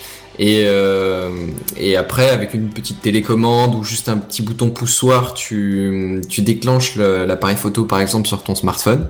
Et du coup, ça te permet de prendre des, des selfies principalement, mais des photos en règle générale, avec un avec plus de marge. Meilleur En gros, tu peux la prendre de haut, mais, mais pas juste à bout de bras. Tu peux la prendre de haut, genre de, de, de 2 mètres de haut, tu vois. Enfin, 2 mètres au-dessus de ta tête, je veux dire. Mais en fait, T'as t'as Benzen, plus de recul, quoi. Ouais, voilà, c'est ça. Merci, Seven. mais en fait, Benzen, le- le- l'adjectif qui qualifie le, le- le mieux ces objets, c'est euh, de ridicule, non?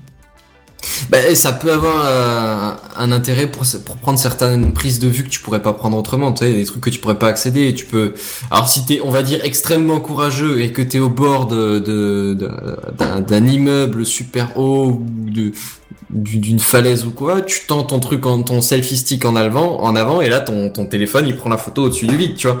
Genre tu, tu te vois toi en face de la falaise et euh, mais qui est-ce qui a pris cette photo? Est-ce qu'il a pris une prise de vue par hélicoptère? Non, c'est un selfie stick. C'est génial. Et puis, il y a un truc qui est bien aussi, c'est quand t'es dans un musée et que tu veux prendre en photo des trucs alors que t'as 200 personnes devant toi. Alors tu vas me faire le... Ah oui, non, alors j'ai cru que t'allais me défoncer ma news, mais en fait oui, et c'est exactement, oui, merci, merci. Oh là là, oui, comme tu gères ta race. Euh, oui, c'est une excellente Personne n'a rien euh, compris, c'est génial. Je... Non. Il allait- il cru allait me quand il a commencé hein. avec musique, il allait me me spoiler ma news, enfin bon c'est pas une grosse news mais qu'il allait me spoiler mon coup et en fait non il me l'a sublimé quoi. En même temps, vu que tu l'as pas écrite, ta news, on peut pas savoir si on la spam ou pas. Donc si on la spoil ou pas. justement, c'est pour ça que j'avais peur. Euh, et donc oui, En fait, oui, il- effect- il- éventuellement on peut imaginer ça. Si s'il y a du monde devant la Mona Lisa euh, et je peux, je sais de quoi je parle. Hein, c'est c'est faire la queue pendant deux heures juste pour approcher la photo de 3 mètres, parce que t'as des bus de, de personnes qui arrivent juste pour faire la queue devant cette salle. Et ben avec ton selfie stick, tu peux, tu peux la faire tout de suite ta photo et, et repartir après. C'est vrai que ça peut être pas mal pratique. Et dans les musées justement, parce que bon, dans, dans les musées, tu t'agglutines tous devant, devant les œuvres. Alors, tu pourrais te dire déjà que les, appareils, les, les musées sont pas trop fans d'appareils photo, tu sais, un flash ou quoi, ça peut abîmer les œuvres à force. Oui, non, peut-être, vous avez jamais vu un panneau Oui, pareil. oui, c'est ça sur. euh, je crois que c'est la. euh, comment elle s'appelle La Joconde qui. T'as plus le droit de prendre avec Flash C'est ça, t'as pas, ouais, moi, il y a un paquet de musées qui interdisent les flashs maintenant. C'est, euh, il, fut un temps, c'était seulement sur les, les trucs égyptiens ou quoi, qui, qui pouvaient risquer la, de, de, de, de, perdre de, Dans les grottes quoi. Ouais, ou dans les grottes. Enfin, bref, mais au fur et à mesure, ils ont quand même pas mal interdit parce que c'est vrai que l'air de rien, j'ai vu un truc au niveau du nombre de, de la quantité de photos qui sont prises. Il me semble que, que c'est totalement explosif ce machin-là. Bon, en même temps, tu regardes, tu prends ton téléphone, il fait des belles photos, tu l'as directement sous la main. C'est sûr que ça va plus vite que du temps où il fallait que tu ailles chercher ta pellicule argentique, que tu payes ta race pour la faire développer. Ça développer une photo déjà. Qui est-ce qui fait encore ça de nos jours? Ah, les, Et, les photographes euh, passionnés le font encore. Hein. Ouais, ouais, mais sans Mes déconner parents. quoi. C'est Ils ont pris un appareil photo jetable parce qu'ils n'arrivaient pas à faire fonctionner l'appareil photo numérique. tu leur as pas expliqué vrai. comment ça marchait C'est pas vrai. C'est du troll. là. Si, Et tu leur as pas Non, non, c'est expliqué jusqu'à ce qu'ils comprennent si, De force oui, mais Avec en des- plein milieu des vacances, ma mère me dit J'ai pas compris, j'arrivais pas à l'allumer. La batterie voulait pas s'allumer. Bah, tu l'as branché quand même? Non. Ah, Ah. bon. C'est-à-dire que la pile à combustible qui marche au nucléaire, c'est pas encore le cas. Donc faut... C'est-à-dire qu'il faut mettre un peu de bonne volonté quand même, je dois reconnaître que sinon. Bah voilà.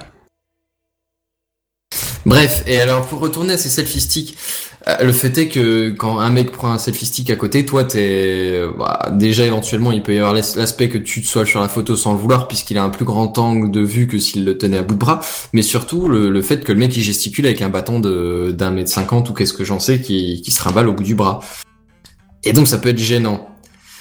Et on en arrive au problème des musées où tout le monde se prend devant la même œuvre avec le même selfie stick et tout le monde gesticule avec son bateau d'un mètre cinquante devant la même œuvre avec le machin. Et, ça devient gênant parce que bah ouais, c'est le, le mec à côté, il doit se faire gaffe à se pas prendre un truc sur la tronche. Et donc au final, les musées, ils, ils autorisent les gens à prendre des photos, ils les autorisent même à prendre des selfies. Si Kenton a pu vous mettre l'image que je vous ai envoyée. non, trop tard, monsieur. Kenton n'a pas pu vous mettre l'image que je vous ai envoyée, Qu'il a gros, envoyé c'était- à, à, à 9h10, il faut le dire. hein. Et il était moins le cas, déjà. Hein On va pas déconner. C'est vraiment le cas. Un quart d'heure pour mettre une photo, s'il te plaît. Bref, c'est ma faute, je m'excuse. c'est Pas la... on- je vais juste vous lire ce qu'il y avait de marqué du coup. Euh, en gros, la, photographie est encouragée. Euh, Connectez-vous euh, via Twitter, via Facebook, via, je crois que c'est Snapchat ou Instagram, enfin un truc comme ça. La dernière, j'ai pas, je reconnais pas l'icône. Oui, prendre des photos, c'est encouragé, mais par contre, pas de flash. Les photos doivent être non commerciales et vous avez pas le droit au trépied ni au bâton à selfie. Mais les selfies, c'est bien. Faites des selfies devant les photos, devant les, devant les, œuvres, les œuvres, pardon. Ça devient vachement restreint quand même d'aller dans un musée. Bah ouais, bon après l'air de rien, le- le- du coup l'histoire du flash, euh, tu comprends, l'histoire du non commercial, Oui. bon ça, ça me paraît assez, euh, oui, ça, ça me choque pas plus que ça. Le, trépied, bon, c'est c'est vrai que c'est, mais c'est à mon avis plus ou moins la même raison que pour le truc à selfie parce que c'est encombrant et que ça va gêner les autres à côté et voilà parce qu'au final bon ça, ça ça abîme pas le musée, ça abîme, je pense pas le sol ni rien que ce soit, ça te permet juste de prendre une photo un peu plus propre éventuellement.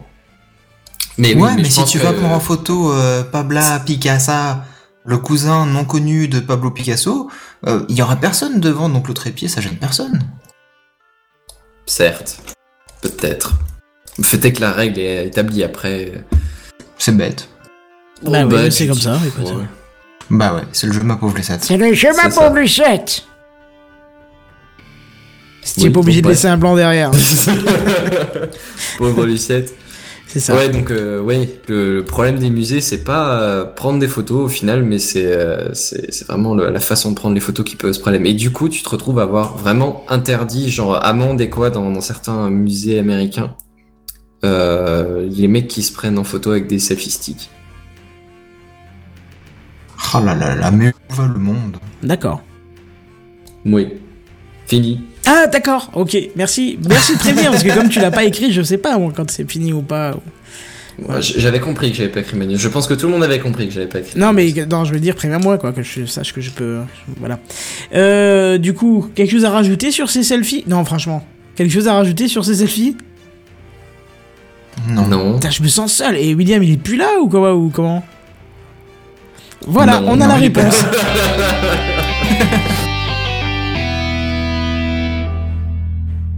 Eh bien moi je vais vous parler de quelque chose que Kenton rêvait d'avoir depuis des mois et des mois. Alors, non, ce n'est pas une petite... euh, Non, ce n'était pas une pe... Pardon. Ah non, c'était pas ça que je devais C'est mettre. écrit en rouge, en gras Je l'ai pas vu. Oh Refais là ta phrase. je vais vous parler de quelque chose que Kenton rêvait d'avoir depuis des mois et des mois. Alors non, ce n'était pas une petite euh, 18. de Jedi, ni même un fascinant Euh, de William. Juste quelque chose de la part de Twitter, le partage de compte. Eh bien, fait chier avec ça depuis 6 mois. Ben oui. Ben, c'est pour ça, oui. Figurez-vous que cette chose faite, eh oui, grâce à la fonction TweetDeck Teams de TweetDeck, une branche qui appartient au monde de Twitter, vous pourrez confier la gestion du- d'un compte par plusieurs personnes. Donc dans notre exemple, Kenton souhaitait que chaque co-animateur puisse avoir un accès au compte @gamecraftpdc, hein, c'est bien ça, Ouais, c'est ça, c'est ça. pour pouvoir poster le lien de- des news à chaque fois. Sachant que bah, quand c'est Kenton qui parle, c'est pas évident de prendre le lien et puis de le poster en même temps sur Twitter et ainsi de suite pour chaque personne qui présente sa news, ce qui se comprend. Et donc sa solution, bah, c'est de nous passer le login et le mot de passe du compte en privé pour que chacun y accède. Bon, c'est pas très sécurisé et puis même c'est pas tip top pour dire euh, alors là tu rentres ça comme login, là tu fais ça comme mot de passe, hein, c'est pupus, et tu fais attention aux, majuscules, minuscules, etc. hein. Bref, grâce à TweetDeck, Teams, c'est beaucoup plus simple. Déjà, pas besoin de donner le login et le mot de passe. Il faut juste que l'administrateur du compte envoie une invitation en cliquant sur un petit bouton à un autre utilisateur qu'il pourra désigner comme étant un simple contributeur ou un admin, au choix. Du coup, l'autre personne, par exemple Oasis, Benzen, William ou moi-même, on pourrait poster sur le compte de l'émission, GameCraftPDC, sans crainte de sécurité ou quoi que ce soit. Est-ce que ça vous intéresse les gens? Moi, oui, ça bah, m'intéresse beaucoup. pour le ouais. coup de, de pour l'exemple même de Gamecraft, ça peut être utile. Après en dehors de ça, je t'avouerais que ça risque pas trop de m'intéresser. Pour l'entreprise, Mais- c'est vachement bien ça. Ça évite Oui, d'avoir bah ouais. Voilà, ouais. le compte admin Oui, il qui mettait traîne en avant partout. le. euh.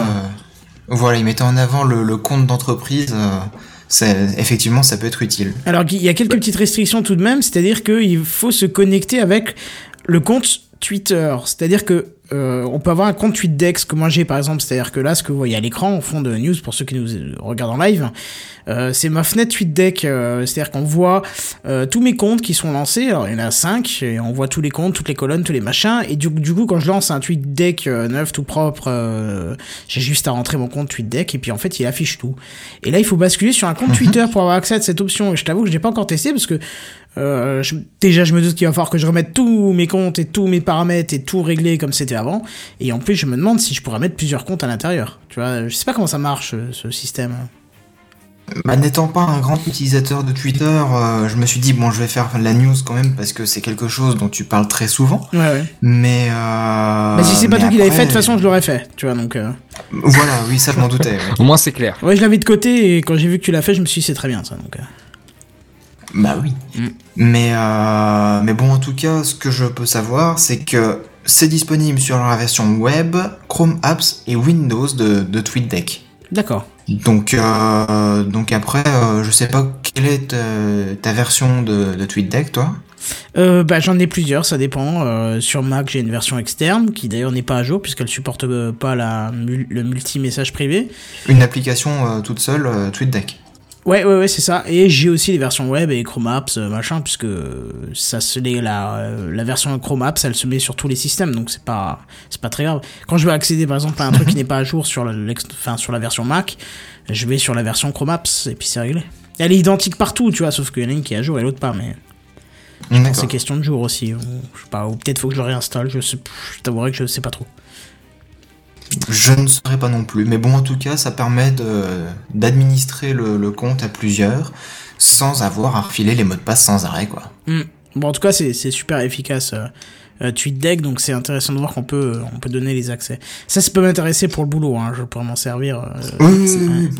C'est c'est Bah, super comme dit, cool. hein, c'était majoritairement pour les entreprises. Ouais. C'est super cool rien que pour les histoires d'accès parce qu'il y a eu de, de nombreuses histoires euh, qui ont d'ailleurs fait pas mal de buzz où au final le community management d'une entreprise avait été laissé aux, aux stagiaires et que du coup en fait euh, la direction de l'entreprise avait été obligée de donner les mots de passe admin de ben, admin les mots de passe tout court de euh, Twitter, Facebook, etc. de la société et où des types euh, qui qui qui en avaient rien à foutre de la société se retrouvaient avec euh, bah, énormément de puissance parce qu'avoir ces, ces mots de passe c'est extrêmement puissant et pour le coup ensuite aller tout changer, retransmettre tout ça est juste très très très très très compliqué et donc du coup là pour le coup ça ça résout le problème très facilement. Ah oui, oui. J'ai Ouais, même une petite anecdote. Ah bah vas-y, Et- arbore-nous de ton Il va anecdote. falloir un jingle, l'anecdote de. de Allez, Ouais. vas-y, Oh. raconte-nous, Père Castor. Père Castor. Mais oui, t'as toujours une histoire à raconter, donc Père Castor. C'est- alors Castor.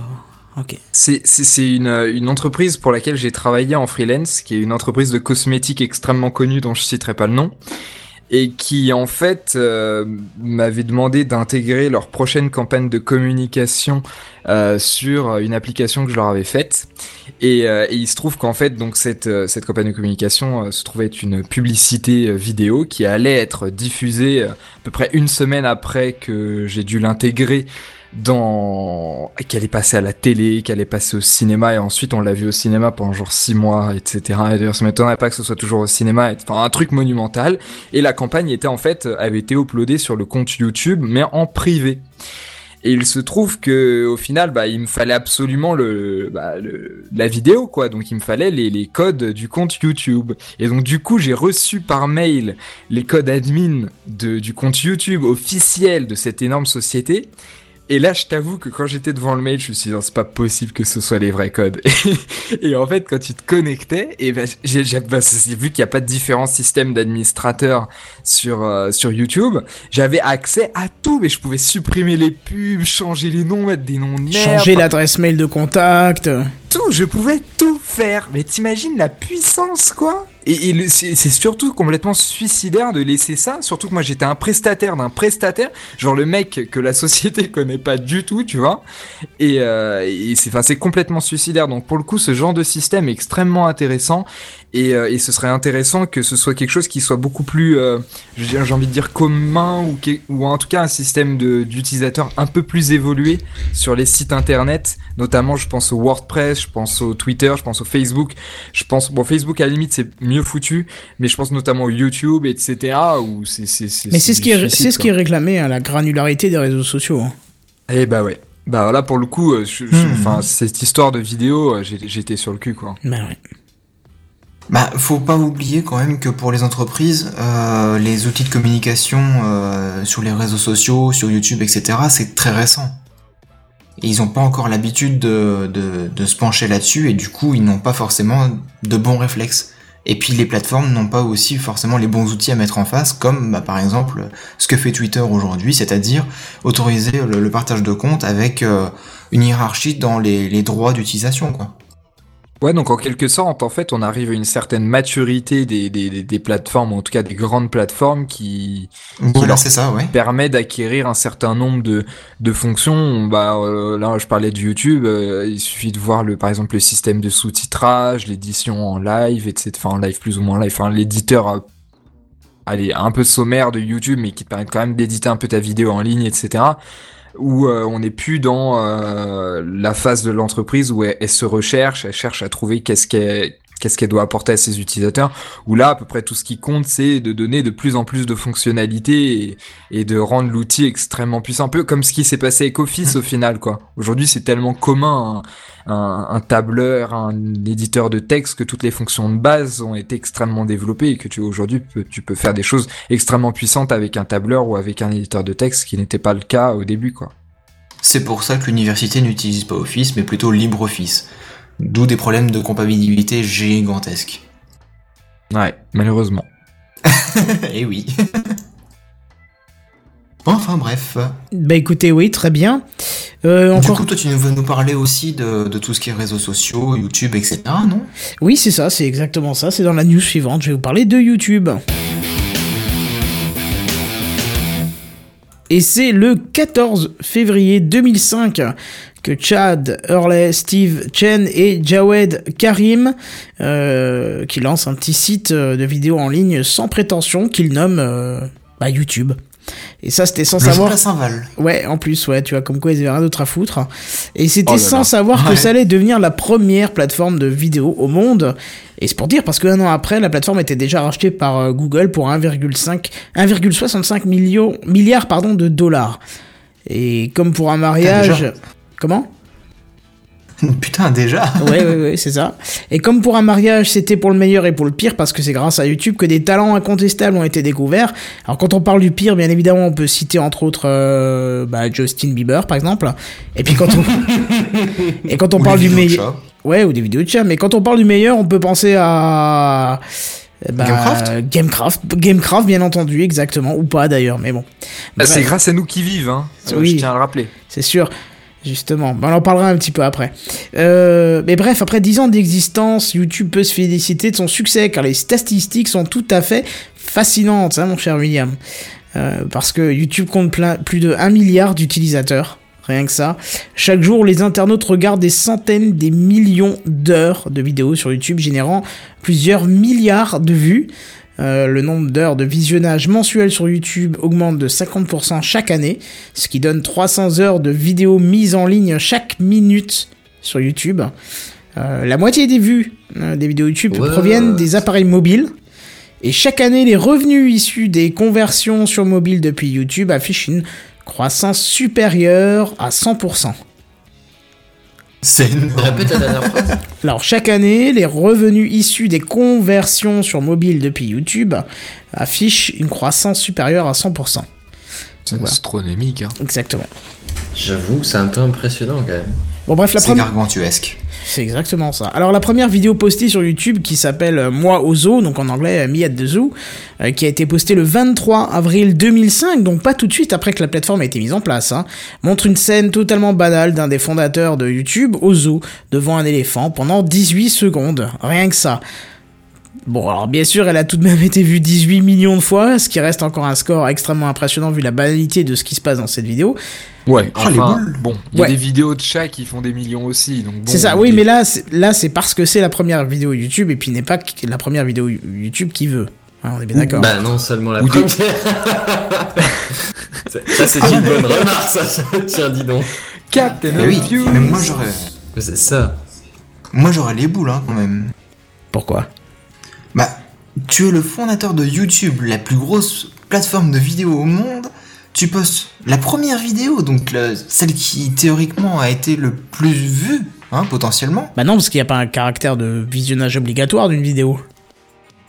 Non, c'est sûr. Mais euh, étant donné qu'une vidéo, si tu la places aujourd'hui, t'auras moins de chances qu'elle soit vue que si tu la plaçais hier. Oui, d'accord, mais Non, ça- alors ça, c'est pas vrai. Non, oui, en plus, c'est vrai, oui, c'est pas vrai. Non, déjà, je suis pas d'accord moi, je me place. que.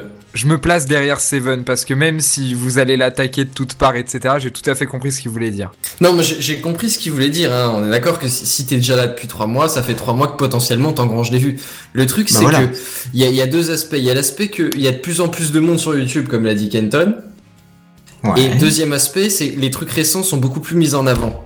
c'est Ce qui sûr. fait qu'un truc qui va sortir maintenant par rapport à un truc qui est effectivement sorti il y a 5 ans aura une bien meilleure visibilité. Et je pense qu'à chiffre rond, Ouais. comme les 5 ans, les 10 ans, les 15 ans, ou même chiffre euh, carrément ou chaque année, je pense que la première vidéo euh, posée par, euh, par Karim, euh, non, c'est lequel qui avait posé c'était les... Ouais, Jawed Karim, euh, c'était lui qu'on voyait sur cette vidéo, je pense qu'elle doit prendre des millions de vues à chaque fois. Chaque année, elle doit prendre des millions de vues, parce qu'à chaque fois, t'as un article qui, qui rappelle que, tiens... c'est les X années de YouTube. Ouais, bah La oui. première, c'était cette vidéo-là. Et effectivement, je, je suis tombé dessus très facilement puisqu'il y avait des liens partout euh, pour cette première vidéo YouTube où, qui est une mauvaise qualité, qui est dégueulasse, ou il raconte un truc qui normal n'a aucun sens. 2005. Mais bien sûr. Et c'est même se passe quoi?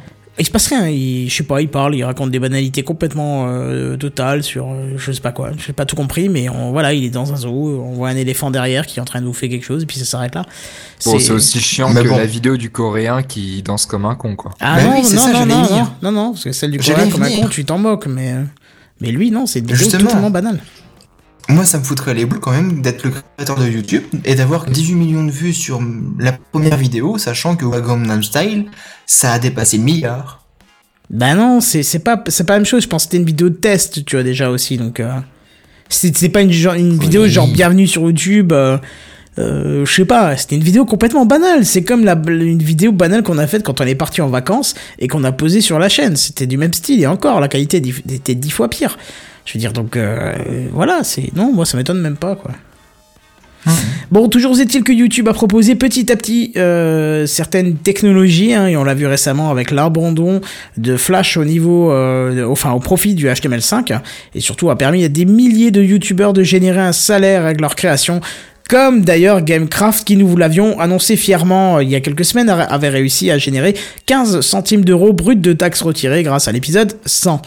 Alors si vous avez euh, un YouTuber, vous à recommander, ce serait qui? Ah, ça c'est une question prise par défaut là comme ça.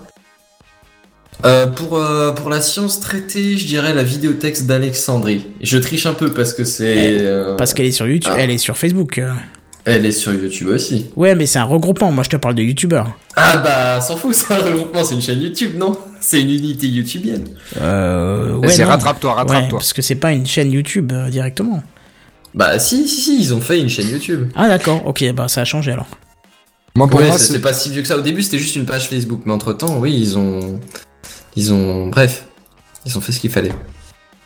moi, pour moi, ce serait euh, sans aucune hésitation, Solange te parle. Oh là là, moi je peux pas regarder ça. Je la trouve absolument fascinante et notamment quelques vidéos qu'elle a fait, notamment une sur les bobos, une sur les vêtements. Qui, Raconte-moi. Moi je peux. Absolument. je- Jennifer. tu sais pourquoi je peux pas regarder ça Je connais Au moment où je clique sur lecture, je tombe amoureux. Jusqu'à la prochaine fois où je revois une vidéo d'elle. Elle est trop. Je veux la même. Je veux la même à la... tout de suite maintenant. Je- De qui on parle là exactement Va voir cette fille. Elle est. Elle est. Elle est... Mais vous avez pas encore dit comment elle s'appelle Si, il l'a dit 50 fois. Il l'a dit Solange, Solange te parle. parle. Solo... D'accord, mais je croyais que c'était ce dont je te parle. Ah non, Solange, je te parle. Si tu veux, J'ai compris ce dont je te parle. Elle est, si tu veux, elle est à 10 000 lieues euh, de tous les stéréotypes de bonasse qui puissent exister, mais pourtant, je trouve que c'est une des plus jolies femmes que j'ai vues de ma vie. hein. Oui, bon, au-delà de son physique, euh, bon, ok, euh, mais c'est pas mais même, très le, non mais intéressant. si, parce que ça fait avec son style, tout le style va avec, c'est c'est un tout quoi. Mais oui, mais non, mais pff, non. Ah bah si. Non, même sa façon de parler, sa façon de faire, tout va- Je sais pas qui m'a envoyé, c'est quand même une vue plongeante sur un décolleté. Tu m'excuses Mais pas, pour quelqu'un mais- qui essaie pas de se mettre en valeur, il y a quand même euh, un Mais ah, ah, abus arrête. des, des richesses Non. naturelles. non, vous me dépitez. Vous me Alors j'ai pas écouté le contenu, hein, je peux pas dire Et- encore de et- et juger du truc, mais je dis juste, elle Non. essaie de se mettre en valeur. un peu. Non, non, non, non. Quand tu la connais, tu vois que non en fait. Et, et pour le coup, je vous invite surtout à cliquer sur le second lien qui est pour moi la, la, l'une- la vidéo, enfin l'une de ses vidéos les plus fascinantes. En fait, je vous- elle est absolument géniale. finale. Elle est, ouais, voilà. Bon après, elle est peut-être jolie, etc., etc. Si vous voulez, mais euh, le plus intéressant, euh, au- au-delà de sa vie qu'elle raconte dans plein de ses vidéos euh, où c'est pas très très intéressant, là où elle fait des vidéos bien construites, intelligentes, etc. Comme les deux que je viens de vous envoyer, c'est-à-dire euh, une sur les bobos et donc qui est tirée d'un bouquin qui s'appelle, je sais qui s'appelle, je crois, La République des bobos, et, et, et la seconde sur les vêtements, c'est c'est juste brillant. Juste brillant, bien réalisé, enfin voilà. Alors toi, Seven, qu'est-ce que c'est ta chaîne YouTube euh, préférée? Bah, évidemment, je vous dirais Kenton57, ou je pourrais vous citer des, des grands noms. Euh, attends, attends, j'ai pas un truc genre. euh, Ah non, j'ai pas un truc genre tu suces euh, ou tu avales ou ça aurait été drôle Non. ça. Non, c'est- j'ai pas ça. Non, mais euh, par contre, je vais vous recommander euh, justement une chaîne que vous ne connaîtrez certainement pas, sauf si vous êtes euh, comme moi passionné de moteurs rotatifs et de RX7, etc. Mais oui, mais totalement, mais totalement. Les moteurs rotatifs, quand je vois des vidéos de ça, j'ai une érection, je peux plus l'enlever quoi. C'est. Je- C'est ça. Eh bien, la, la chaîne s'appelle Aaron Cake. Il y a deux A. D'accord. Et le si mec, vous en voulez fait... aller voir des moteurs rotatifs, Aaron. Non, non, Tu es méchant. Mais quoi, j'ai juste cité ce qu'il a dit. euh. Bon, Bah, si vous voulez laisse-moi voir alors des y décolletés présenter le truc. plongeants, Vas-y, présente, présente, présente, qu'on rigole. Qu'on, euh, présente, qu'on, Enfin. qu'on, qu'on- Vends-nous du rêve. vends-nous du rêve. Ouais, d'accord. Eh bien, c'est un mécano très simple, bon, blindé d'humour. Franchement, bon, il est américain, donc euh, forcément, il faudra aussi parler un petit peu anglais pour comprendre ce qu'il dit. Mais euh, il a acheté une épave d'une euh, vieille RX5 qui date de 76, 1976. Et tu me donnes a- envie de Non, j'ai pas encore compris ce qui te faisait marrer là. Je... Il me faut une étape. Moi non plus. il l'a désossé totalement et il filme petit à petit justement euh, la restauration de la voiture et sa préparation. Là, il en est actuellement à la 39e partie, donc c'est des vidéos qui durent 30-40 minutes à peu près. Et il montre euh, étape par étape justement toute la mécanique, tout comment il fait, il fait tout lui-même. Donc c'est fascinant. impressionnant. C'est fascinant si tu veux, oui, c'est impressionnant euh, tout le travail qu'il fait. Et en plus, bah, comme je te dis, hein, il, y a, plein d'humour dans ce qu'il fait. Des fois, il fait merde, j'ai fait une connerie là, je crois. Et en fait, il se rend compte qu'il a soudé deux côtés euh, ensemble alors qu'il fallait pas les souder, tu vois. Tu sais quoi ça me fait penser ce que tu dis? C'est comme quand tu vois deux geeks euh, bouffer ensemble. C'est-à-dire qu'ils te sortent des vannes, mais absolument pas drôles, auxquelles ils sont absolument morts de rire. Bah là, c'est pareil, quoi. Des, des blagues de mécano, honnêtement, euh, tous les gens extérieurs à la mécanique, C'est ils ça. trouvent ça pathétique, quoi. Non, pas pathétique. Ah non, non, non, non, je suis pas d'accord. Non, pas pathétique. Ah, je, suis- je suis non, non, de- c'est pas des, des vannes euh, axées sur la mécanique. C'est juste que bah, dans sa dernière euh, vidéo, l'avant-dernière, il explique qu'il change les trains roulants de, de sa voiture. Et donc, il a acheté une crémaillère de direction, etc. Bah moi, si Et il tu se rend soudes compte- une bougie à un volant, honnêtement, euh, pff, je vois pas la différence. hein. Concrètement, la direction, il a monté les pièces de telle sorte que euh, quand il tourne le volant à gauche, les roues tournent à droite. C'est pas, C'est pas C'est marrant comme résultat, mais je t'avouerais qu'à raconter là comme ça tout de suite, ça me choque pas de d'humour. Mais je, je vois le concept. Hein. Ça doit Non, ce qui est drôle, c'est qu'il se rend compte à la fin. Oh, vous comprenez rien. Bah, C'est- peut-être plus vrai. visuel Ouais. qu'autre chose comme, comme ban. Voilà. ça doit être ça, ouais. Donc bah du coup, si vous êtes intéressé, n'hésitez pas à aller voir. Je pense que Oasis, il serait intéressé d'aller voir ça euh, prochainement. Oui, oui, oui, lui, il serait, il serait, il serait intéressé, effectivement. Et euh, qui, qui reste? Vincent, tu, toi, tu nous as dit Alexandrie. Seven, tu nous as dit. Euh, Et Kenton, Aaron. quelle est ta chaîne favorite? Attends, attends, d'abord William. Moi, j'ai dit. William me l'a Ah oui, dit, t'as dit c'était, quoi euh, le- J'ai euh, dit Solange comment elle Pepin. s'appelle, Ah oui, euh, putain, oh la c'est vache. ça. Mais oui, Et en toi, plus, je, Kenton je tripe de, tu vois, dans les commentaires avec ça et j'oublie déjà. Moi, je vous conseillerais la chaîne de Bruce Benambran qui est euh, Y penser, tout simplement. Ah non. Ouais, honnêtement, je voulais la citer à la base, mais je me suis dit, je vais viser plus large, je vais faire, je vais l'échelle au-dessus, tu vois. Non, j'aime pas du tout. fait partie. Toi, t'aimes pas, toi, William? T'as dit? J'aime pas. En fait, j'aime pas le personnage, en fait. Ah, c'est con, moi j'aime bien le Je personnage et trouve le ça- contenu, tu vois. tu, tu vois, je trouve ça intéressant ce qu'il dit, mais le personnage, j'accroche vraiment pas. Et à la limite, c'est assez intéressant parce que tu vois, t'as des, t'as des youtubeurs, youtubeuses où c'est pile l'inverse en fait, où le contenu t'intéresse pas tant que ça, mais le personnage est extrêmement intéressant et drôle et sympa. Et souvent, je te parle, en fait partie. Tu Bah vois. oui, oui, parce que c'était un rôle qu'elle joue, donc. euh, Pour, pour le coup, ouais, mais il y a de nombreuses vidéos qu'elle fait qui sont pas. Non, c'est pas intéressant, je suis d'accord. On s'en fout complètement. Et pour le coup, euh, tu prends plaisir à les regarder. Et pour le coup, moi, y penser, c'est- l'inverse déjà. Un, je trouve ça intéressant. Et au bout d'une demi-heure après avoir fermé la vidéo, j'ai tout oublié. Et ça, ça m'énerve. Et deuxièmement, donc ça, c'est ma propre stupidité, on est d'accord. Et, euh, et deuxièmement, euh, deuxièmement. euh, c'est pas non c'est j'allais dire c'est trop compliqué mais non c'est pas compliqué c'est super bien foutu mais ouais le personnage moi je- franchement je peux pas accrocher je, non, il, il me, il me fait hérisser les poils quoi Ah, moi j'aime bien parce que ça t'explique des choses de la physique euh, de manière simple en très fait. Ouais, c'est ça. J'aime beaucoup ça vu que euh, je suis un grand fan de physique et que j'ai un niveau déplorable. Ça permet d'apprendre des choses et puis euh, je trouve que c'est bien amené. J'aime bien son côté humour qui, euh, qui dégrossit un peu le truc. Non, moi je trouve ça classe quoi. pas drôle son humour je trouve pas drôle Bah oui, comme, euh, comme certains aiment bien euh, certains films et d'autres pas et, et, et voilà quoi. C'est Et ainsi va la vie. d'accord. Bref. Ouais, non, mais là, Seven, t'étais pas obligé, quoi. Ouais, voilà, voilà pour les petites recommandations euh, de, de, de youtubeurs. Effectivement, dont je te parle, c'est exceptionnel. J'adore. Je... Waouh. Bref, euh, ça va me rester maintenant. Je vais aller voir des vidéos à- à- après l'épisode, je pense. Pareil On ne veut pas savoir ce que tu feras avec un paquet de mouchoirs après. Non, non, mais va voir, va voir. Tu verras que tu peux pas faire ça. J'ai regardé la vidéo, je la regarderai après Gamecraft. elle est Ne trop charmante. Tu, tu, peux même pas, deux. tu peux même pas avoir des idées salaces en voyant cette, cette, cette jeune femme. Elle est trop. Je, je sais pas. C'est, enfin, bref, voilà, tu verras. Hein Rien. Mais bien sûr qu'elle est très jolie, c'est pas le problème. Mais c'est. Oh, bah, tu iras voir, tu comprendras. Pas y a t'expliquer. pas que les moches qui disent des trucs intelligents hein. Voilà, c'est ça déjà. heureusement d'ailleurs Ouais. Bref, sinon je dirais des choses super intelligentes, ce qui est pas le cas. Et hop comment s'auto-tailler c'est Ça met brutalement N'importe déjà. hein. Allez, vas-y, t'as des objets 3D à tailler toi aussi. Des objets 3D, 3D à taille. Euh, Pour le coup, c'est pas moi qui les, qui, qui les taille, hein. c'est des astronautes, puisque moi je vais vous parler en fait d'un truc ah, très intéressant.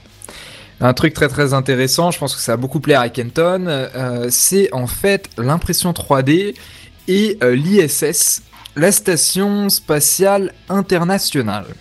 Alors, vous en avez peut-être entendu parler, il y a quelque temps, la NASA a lancé des essais pour faire de l'impression 3D euh, dans la Station Spatiale Internationale. Alors, de manière plus générale, euh, donc la NASA et les différents pays, le CNES, etc., les différents membres de la Station Spatiale Internationale font des expériences scientifiques en orbite, enfin en orbite, je sais pas si on dit en orbite, enfin en tout cas euh, dans la station spatiale, euh, qui sont identiques à celles faites sur Terre dont on connaît précisément le résultat, mais pour voir les différences avec euh, la, gravité et euh, voir ce qui se passe, ce qui se passe pas, là où ça s'améliore, etc. Et l'impression 3D en fait partie, puisqu'évidemment, des, changer des objets, changer des pièces dans la, dans la station spatiale internationale est quelque chose d'assez compliqué. Et puis, euh, on n'a pas un stock de pièces assez, euh, illimité, donc euh, à la limite, j'imagine qu'ils ont certaines pièces très courantes dans la station, mais que le reste, ils doivent les faire venir par par des par des cargos, enfin par des, des rechargements en cargo qui sont d'ailleurs faites par SpaceX et la dernière en date. Et donc c'était SpaceX Dragoon et qui a été faite le 10 février dernier. Alors, Comment parler d'Elon Musk rapidement Oui, donc euh, bien sûr SpaceX et Elon Musk, euh, absolument fascinant, mais ça c'est pas le sujet. Euh, le sujet c'est l'impression concentrés. 3D et la, j'allais dire la planète Mars, mais ça ce sera pour un peu plus tard dans ma news. Et euh, deuxièmement la station spatiale internationale. Donc il y a une société ou plutôt un collectif, une équipe qui s'appelle Made in Space, qui a développé une imprimante 3D spécifique pour les conditions de, microgravité. Euh, Enfin, je sais pas si microgravité en anglais se traduit microgravité ou tout simplement gravité, mais vous avez compris, vous avez compris l'idée, et qui en fait est une imprimante 3D qui fonctionne relativement similairement à, une imprimante 3D sur Terre. euh, mais qui la, caractéristique la plus la plus importante est qu'en fait le filament est chauffé à une beaucoup plus faible température que euh, sur Terre justement lié à ces histoires de ces histoires d'apesanteur. Et euh, donc cette imprimante a été mise en place. Ils ont fait imprimer différents types d'objets etc etc ils ont fait différents tests. Maintenant ils sont faits ils sont fabriqués. Et dans ce cargo enfin ce dragoon qui a été envoyé le 10 février, eh bien en fait en retour, puisque donc il apporte des cargaisons à la station spatiale et ensuite la station spatiale le re-remplit euh, de déchets notamment et d'objets à ramener sur Terre euh, pour euh, pour ensuite retourner sur Terre. Et notamment eh bien, il y a dans cette cargaison, il y a les objets qui ont été imprimés en 3D pour être testés sur Terre en laboratoire pour comparer notamment la qualité de fabrication avec euh, ces mêmes objets sur Terre et surtout et c'est là le point le plus intéressant c'est qu'en fait c'est un c'est un point crucial sur une éventuelle expédition prochaine sur Mars puisque vous le savez euh, les projets de d'expédition sur Mars notamment de la NASA évoluent extrêmement vite ces derniers temps. Ils ont développé de nombreuses choses on entend beaucoup parler. C'est c'est très très dynamique c'est impressionnant. Et euh, en fait l'impression 3D dans l'espace est un, est un point extrêmement clé puisque euh, vous vous doutez, enfin vous doutez tout simplement des, des, des, impacts que ça peut avoir sur la fabrication et pas avoir à, pas avoir à retourner sur Terre chercher des pièces et, et à avoir une certaine autonomie par rapport à euh, par rapport à cette euh, à cette à cette problématique de, de, de pièces de rechange Bah, c'est Oh, aussi une économie d'argent et de temps. Et c'est surtout qu'ils y comptent beaucoup pour les stations euh, qui comptent installer sur la Lune ou sur Mars.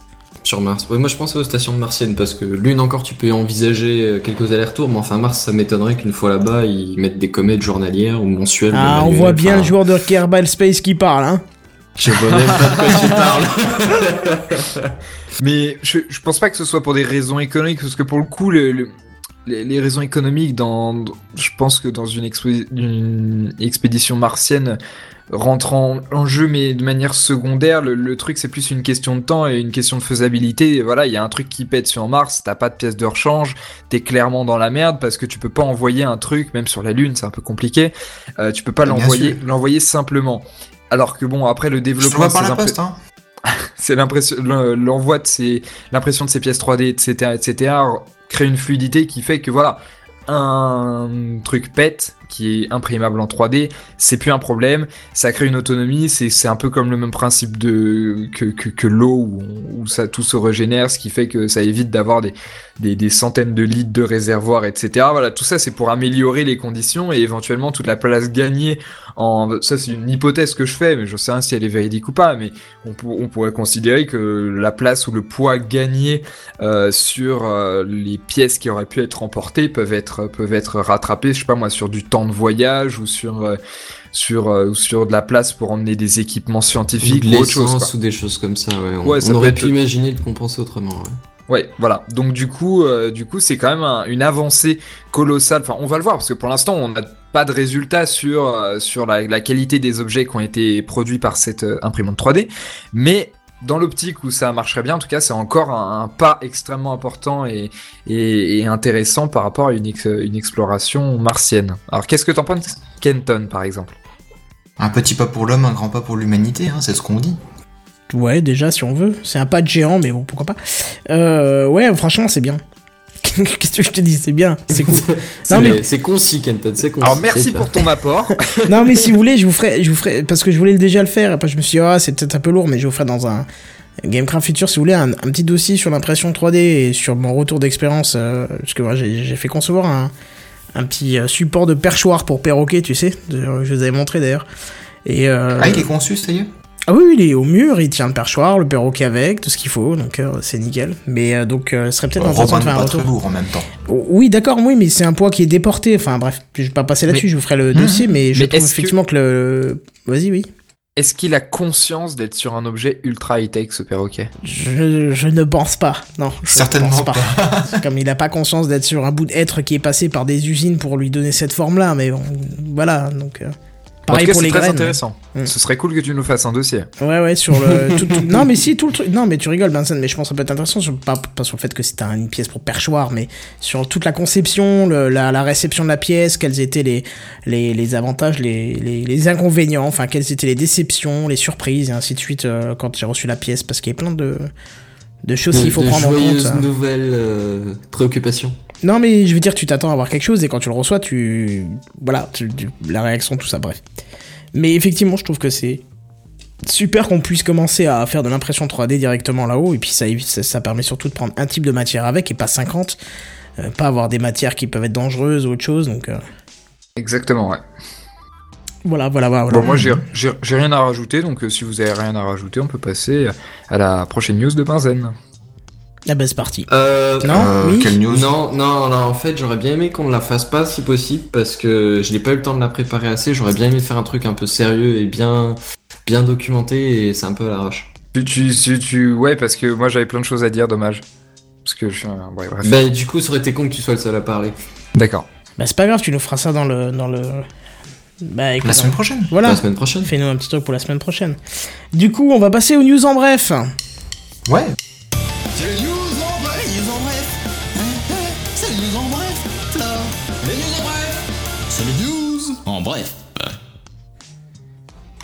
La mise à jour de l'Oppo, le OnePlus One, vers Android 5 est confirmée. Est-ce que ça vous intéresse? Non? Oui? Non? Oui. Vas-y, vas-y, parle-en pour, euh, pour tout. Vous êtes beaucoup à la voir. trois à être con- concernés dans cette, dans cette pièce. Oui, euh, bah non, dans ta pièce c'est tout seul, je pense, mais Ah. effectivement, euh, on a eu les virtuelle. informations. euh, C'est ça. Oui.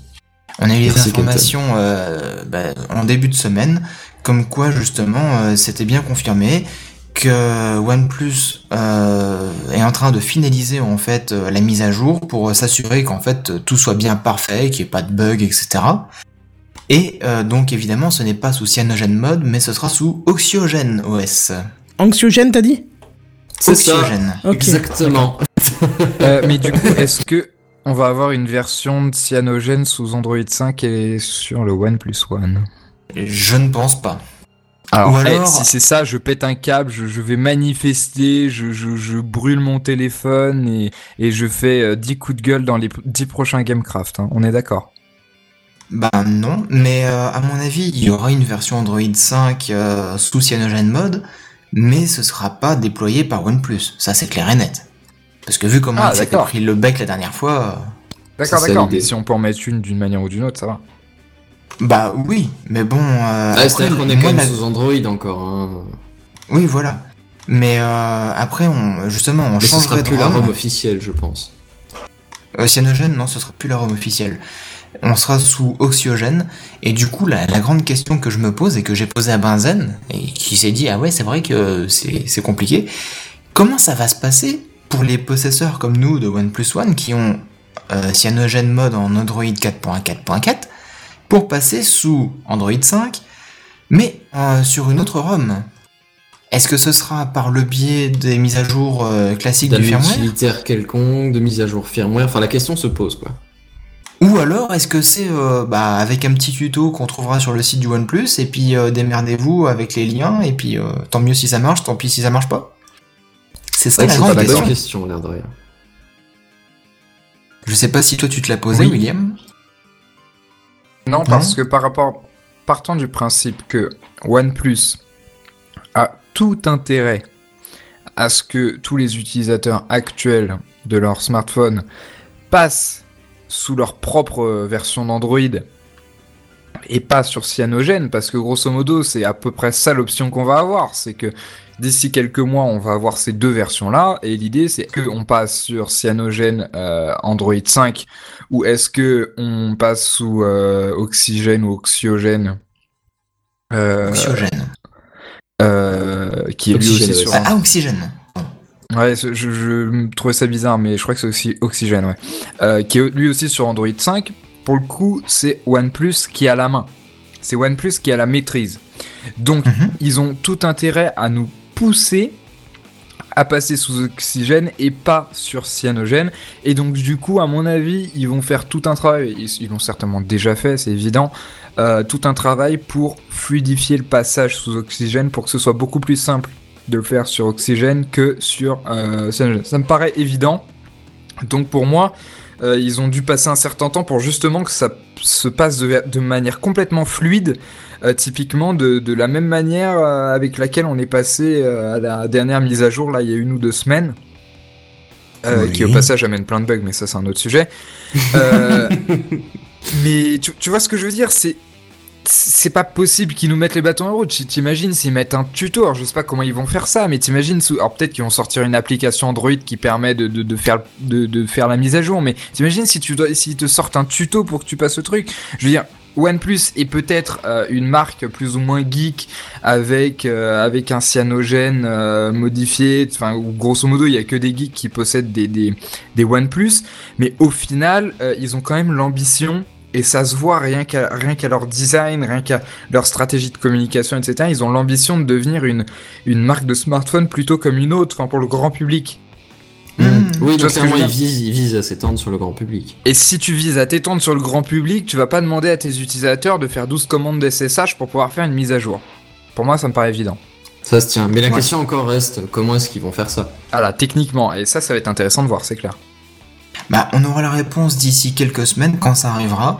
En tout cas, euh, chose euh, assez intéressante quand même à noter, c'est que donc Oxygène OS, et désolé, j'avais dit Oxygène, non c'est Oxygène, euh, c'est anciennement Paranoid ROM. Donc, euh, Ah, on en parlait la semaine dernière. en gros, il y a les ROM des constructeurs, il y a Cyanogen Mode, et juste en dessous, il y a Paranoid. Qui sont en Ouais. fait euh, les deux ROM custom les, les plus communes. Et bah, ce sera. C'est l'équipe là qui justement qui est sur le projet. Et euh, la dernière chose Et- à et- savoir quand même sur tout ça. Oui, dis-moi. Et sachant que comme, euh, comme je disais la semaine, la semaine dernière, je crois que c'est la semaine dernière, que euh, les trois quarts de l'équipe de Paranoid euh, sont employés depuis maintenant en 2013 par, par OnePlus. Donc c'est en fait tout à fait logique. Mhm. Ben oui. Et ouais, donc le, le dernier point euh, intéressant à savoir, c'est que ce sera une, euh, une ROM euh, extrêmement pure dans le sens où on sera très proche du noyau de base d'Android. Il n'y aura pas de surcouche euh, opérateur, constructeur ou je sais pas quoi. Est-ce que ce sera ultra customisable type cyanogen ou non? Ça pour l'instant, j'en sais rien. Est-ce que tu as eu des- déjà des tours sur Paranoid par le passé? Pas du tout. Moi non plus. Je veux dire, ça se vérifie du coup, ouais. Ouais. Ça peut se vérifier sur une version euh, 4.4.4 de Paranoid, euh, puisque euh, on se doutera qu'ils vont adopter peut-être à peu près le même design, mais euh, spécifique pour le OnePlus. Ouais, puis j'ai envie de Non, dire que c'est comme les versions de LibreOffice. Tu vois ce que je veux dire ou pas? C'est-à-dire que Non, le pas du jour tout. où ils se le jour où ils se sont séparés d'OpenOffice, c'était strictement la même chose, il y avait juste les icônes qui changeaient. Mhm. Tout était identique, puis au fur et à mesure avec les années et les années, et ben en fait ils se sont éloignés, tu vois ce que je veux dire? Mhm. Donc c'est-à-dire que ouais, je vois l'idée. à mon avis, on verra, mais à mon avis, la première version de Oxygen OS sera soit très ressemblante à, très ressemblante à Panoraid ou Panaroid, enfin je sais pas comment ça s'appelle, ou à Cyanogen ou à Android classique, et puis au fur et à mesure où ça va évoluer, ils vont prendre leur propre chemin, euh, justement en fonction des retours utilisateurs, très certainement. Ouais, Alors- ouais, non, c'est sûr. Bah, figurez-vous que là, j'ai une information que je viens de dégoter euh, qui est assez importante, justement. Euh, pendant qu'on discutait, afin d'installer OxygenOS, les utilisateurs auront droit à un outil de flash. Celui-ci installera un recovery qui permettra l'installation de la ROM, mais aussi pourra servir à l'installer d'autres ROM custom. D'accord, donc ils vont faire hein. ça par une app en fait, quoi. Voilà. Oui, je pense qu'il faut Ah bah, modifier. C'est peut-être la solution la plus facile Il faut pour modifier le pour périphérique en profondeur, donc je pense que de toute façon c'était pas une mise à jour classique. hein. Bah non, voilà. Bon Donc, bah très bien une pour une... information importante. Ouais, pour une news en bref, c'était bien bon ça, dis donc. Mhm. Du coup, on passe à la suite. Ou pas Hey, ils ont Bah, Voilà, il, voulait non mais il voulait pas partir. Le... J'ai dû rappuyer trois fois, je sais pas pourquoi. Tiens pour la peine. C'est le news en bref. Un deuxième. La Maison. Blanche, la Maison Blanche a un nouvel employé. C'est pas vrai.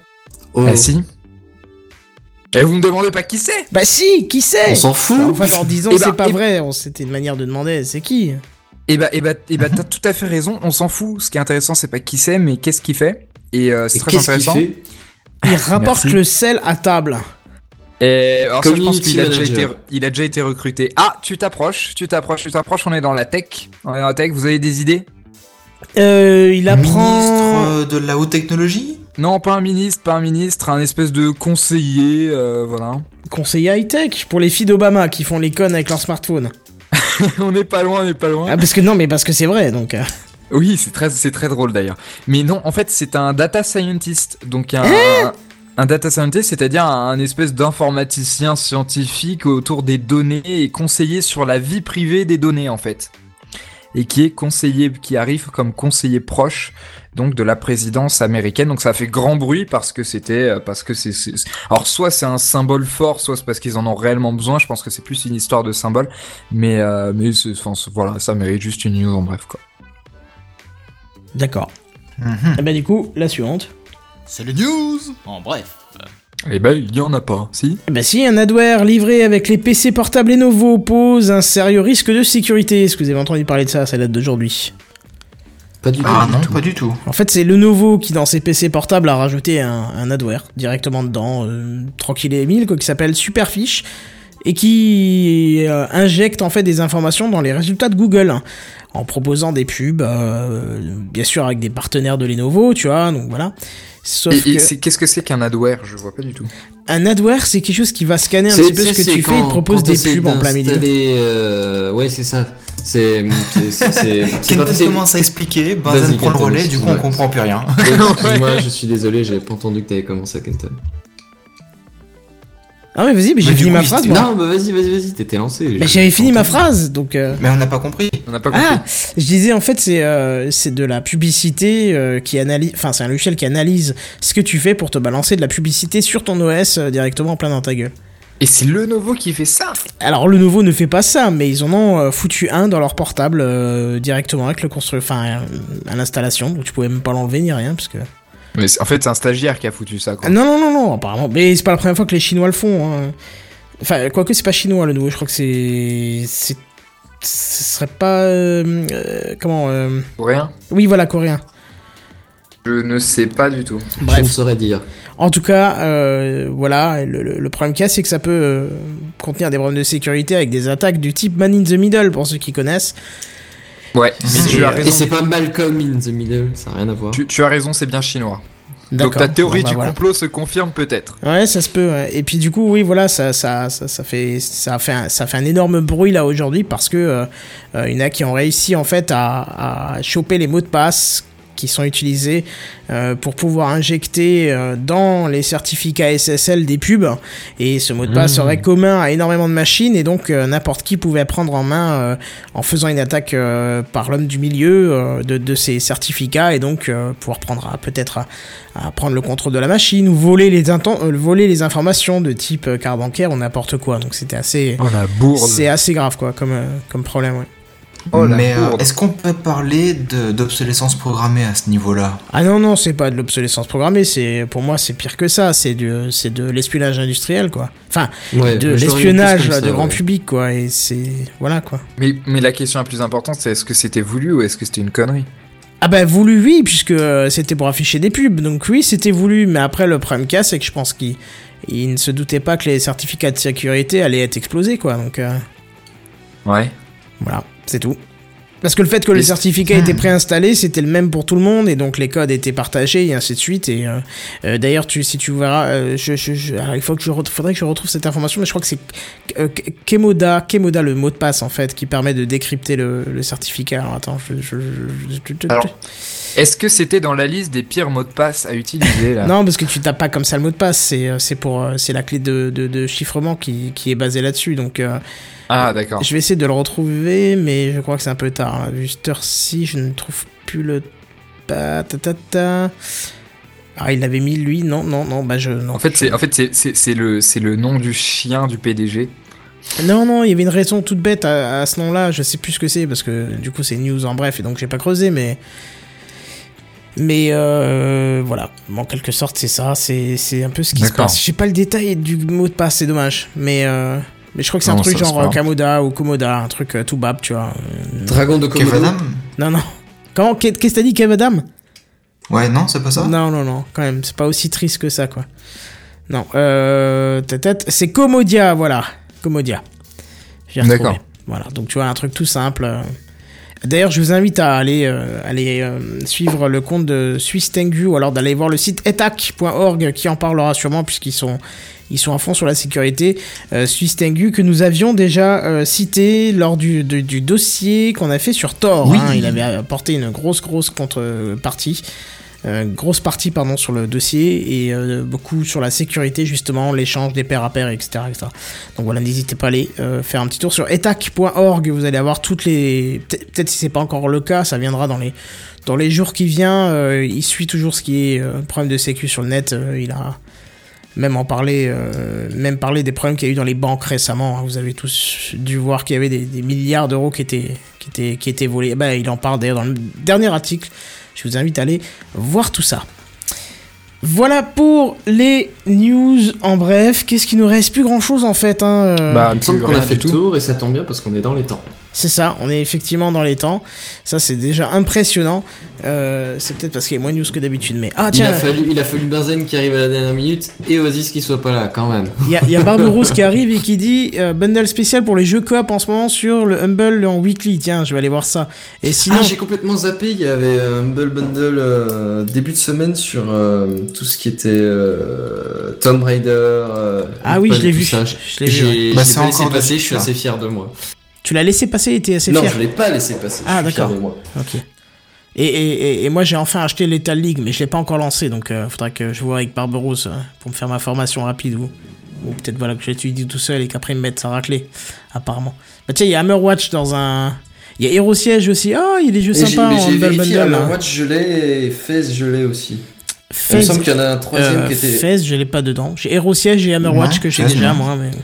Non, non, mais Il y a un Humble IBM. Bundle de, de... un que j'ai chopé il y a vraiment très longtemps. Bah, EB Hub, je l'ai aussi, jamais lancé, on me l'a offert. Mais bon, voilà. Ouais, mais justement, c'est un jeu coop on en avait déjà discuté pendant, pendant les soldes de Steam. Ouais. En tout cas, moi, je l'ai déjà, donc euh, si quelqu'un le prend, on pourra jouer. Pourquoi pas Ouais, exactement. Bon, bref, euh, où est-ce qu'on peut vous retrouver, jeunes gens? Commençons par Benzen, euh, où est-ce qu'on peut te retrouver? Sur Twitter, éventuellement, à Benzen68. Oh Ouais, là c'est là vrai, là là là là. C'est vrai, ça commence doucement à répondre et tout, c'est bien, c'est cool. Tout doucement, mais genre quoi tout doucement? Qu'est-ce qui t'arrive euh, ça, ça fait trois mois le mec qui fait ça. Tu commences tout doucement à répondre. Faut que tu changes de disque, Kenton, ça Bah, marche plus comme écoute, je te vois de temps en temps répondre. Je te vois jamais poster un truc tout seul. J'ai jamais vu un tweet passer de toi euh, Mais tout seul. j'ai pas grand chose à dire en même temps. Enfin. Bah, c'est le principe de Twitter. Non, hein. c'est vrai, l'art du silence, c'est de savoir fermer sa gueule. Je suis totalement d'accord avec toi, mais c'est- C'est quoi C'est le principe du. euh, Tu, tu peux laisser planer un doute sur le fait que tu sois con. Ouais, mais vaut mieux plus à l'ouvrir pour le confirmer. Il y a plus de doute possible. Ouais, vaut mieux pas l'ouvrir pour le confirmer, effectivement. ouais. C'est ça, c'est ça. Bref, Non, mais si j'ai rien de très intéressant, de très neuf que. Enfin, c'est-à-dire que. En gros, je m'en sers comme source d'information principalement, Twitter. ouais, c'est bien hein, pour la pour la source d'information. hein. Ouais. C'est un bon complément, un très bon complément. Mm. Après, oui, enfin, j'ai pas. Je suis rarement euh, source d'information. Je suis au mieux un relais. D'accord. Seven, où est-ce qu'on peut te retrouver, dis-moi Et bien toujours sur ma chaîne, Mr7DD, même si, bon, bah, comme depuis la semaine dernière, il n'y a pas de nouvelles vidéos. Mais j'ai déjà fait un, un progrès puisque je me suis motivé à en faire une prochainement. Ah, bah c'est bien ça. Je, je Donc, pense que d'ici quelques semaines- sous- Voilà, c'est ça, d'ici mois. quelques semaines, il y en aura une. Il va appuyer sur le bouton rec, deux ans après, il va faire le montage, quatre ans après, il va la publier. Bon, bah 2023. C'est ça. William, et Et toi bien moi, euh, toujours pas. pas Ça se concrétise toujours pas tes beaux projets? Ça, j'ai- j'ai j'ai fait deux enregistrements euh, le week-end dernier, ils étaient pas terribles, alors je vais le refaire. Et... Parce qu'à savoir, il veut faire une chaîne de tuning de grippin. Et apparemment, il a déjà tourné deux trailers, mais. Ouais, je, je- je trouve ça quand même largement mieux que les voitures, hein, les grippins, je veux dire là. hein. Mon gars, mais tu peux foutre des néons, tu peux en faire des sur les côtés. C'est Tu- c'est un truc de malade. Tu rigoles, j'ai découvert qu'il y en a qui allumaient leurs cigarettes avec, euh, avec le grippin. Oh la vache Ouais, ça devient Pourquoi chaud. quand pas même. Ouais, c'est un peu technique. Ah bah oui, oui, ça devient chaud, effectivement. hein, c'est le but d'ailleurs. de- Euh. C'était une très mauvaise vanne, si je peux me permettre. Non, mais Ah, c'est le mais- but eh, pour mais les dès-. Dès qu'il y a une mauvaise vanne, Seven il s'engouffre, mais à corps perdu quoi. C'est ça. Il y a du talent. Mais il faut les faire, les Mais vannes. oui, il y a du talent, il y a du talent. Ah, Est-ce qu'il faut les faire? Je, Honnêtement, je pourrais pas dire qu'il faille absolument les faire envers et contre tout. Si, tu peux si, si, te passer de les faire, ça choquera vraiment personne, je t'assure. Ah, si, moi ça me on a, choquerait déjà. si, si, on a besoin des, des, des, des, des- blagues pourries de, de Seven. Bon, en tout Eh cas, ben, je dirais oui. triste. Pour finir, toujours dans les temps, sinon on va dépasser les 23 heures. Moi, vous pouvez me retrouver sur SoundCloud, par exemple, euh, où j'ai publié, pour ceux qui le voulaient, le, le, le- le générique de l'épisode 100 de Gamecraft. Donc voilà, si vous voulez le réécouter, il y a moyen. Et puis surtout, écoutez les chansons qu'il y a juste derrière et laissez votre avis, ça fera euh, un avis construit, bien sûr, ça fera super plaisir. Même si c'est mauvais, vous dites pourquoi c'est mauvais et ça fera dix fois plus plaisir que juste dire oui, c'est bien. Ça, ça m'intéresse pas. Et ça fera une meilleure musique après. Exactement, ça fera de meilleure musique après, c'est vrai. Et ça fait des chocs à pic. Voilà. Et sur ce, on vous dit, ben, à plus, bye bye Bonne soirée tout le monde. Ciao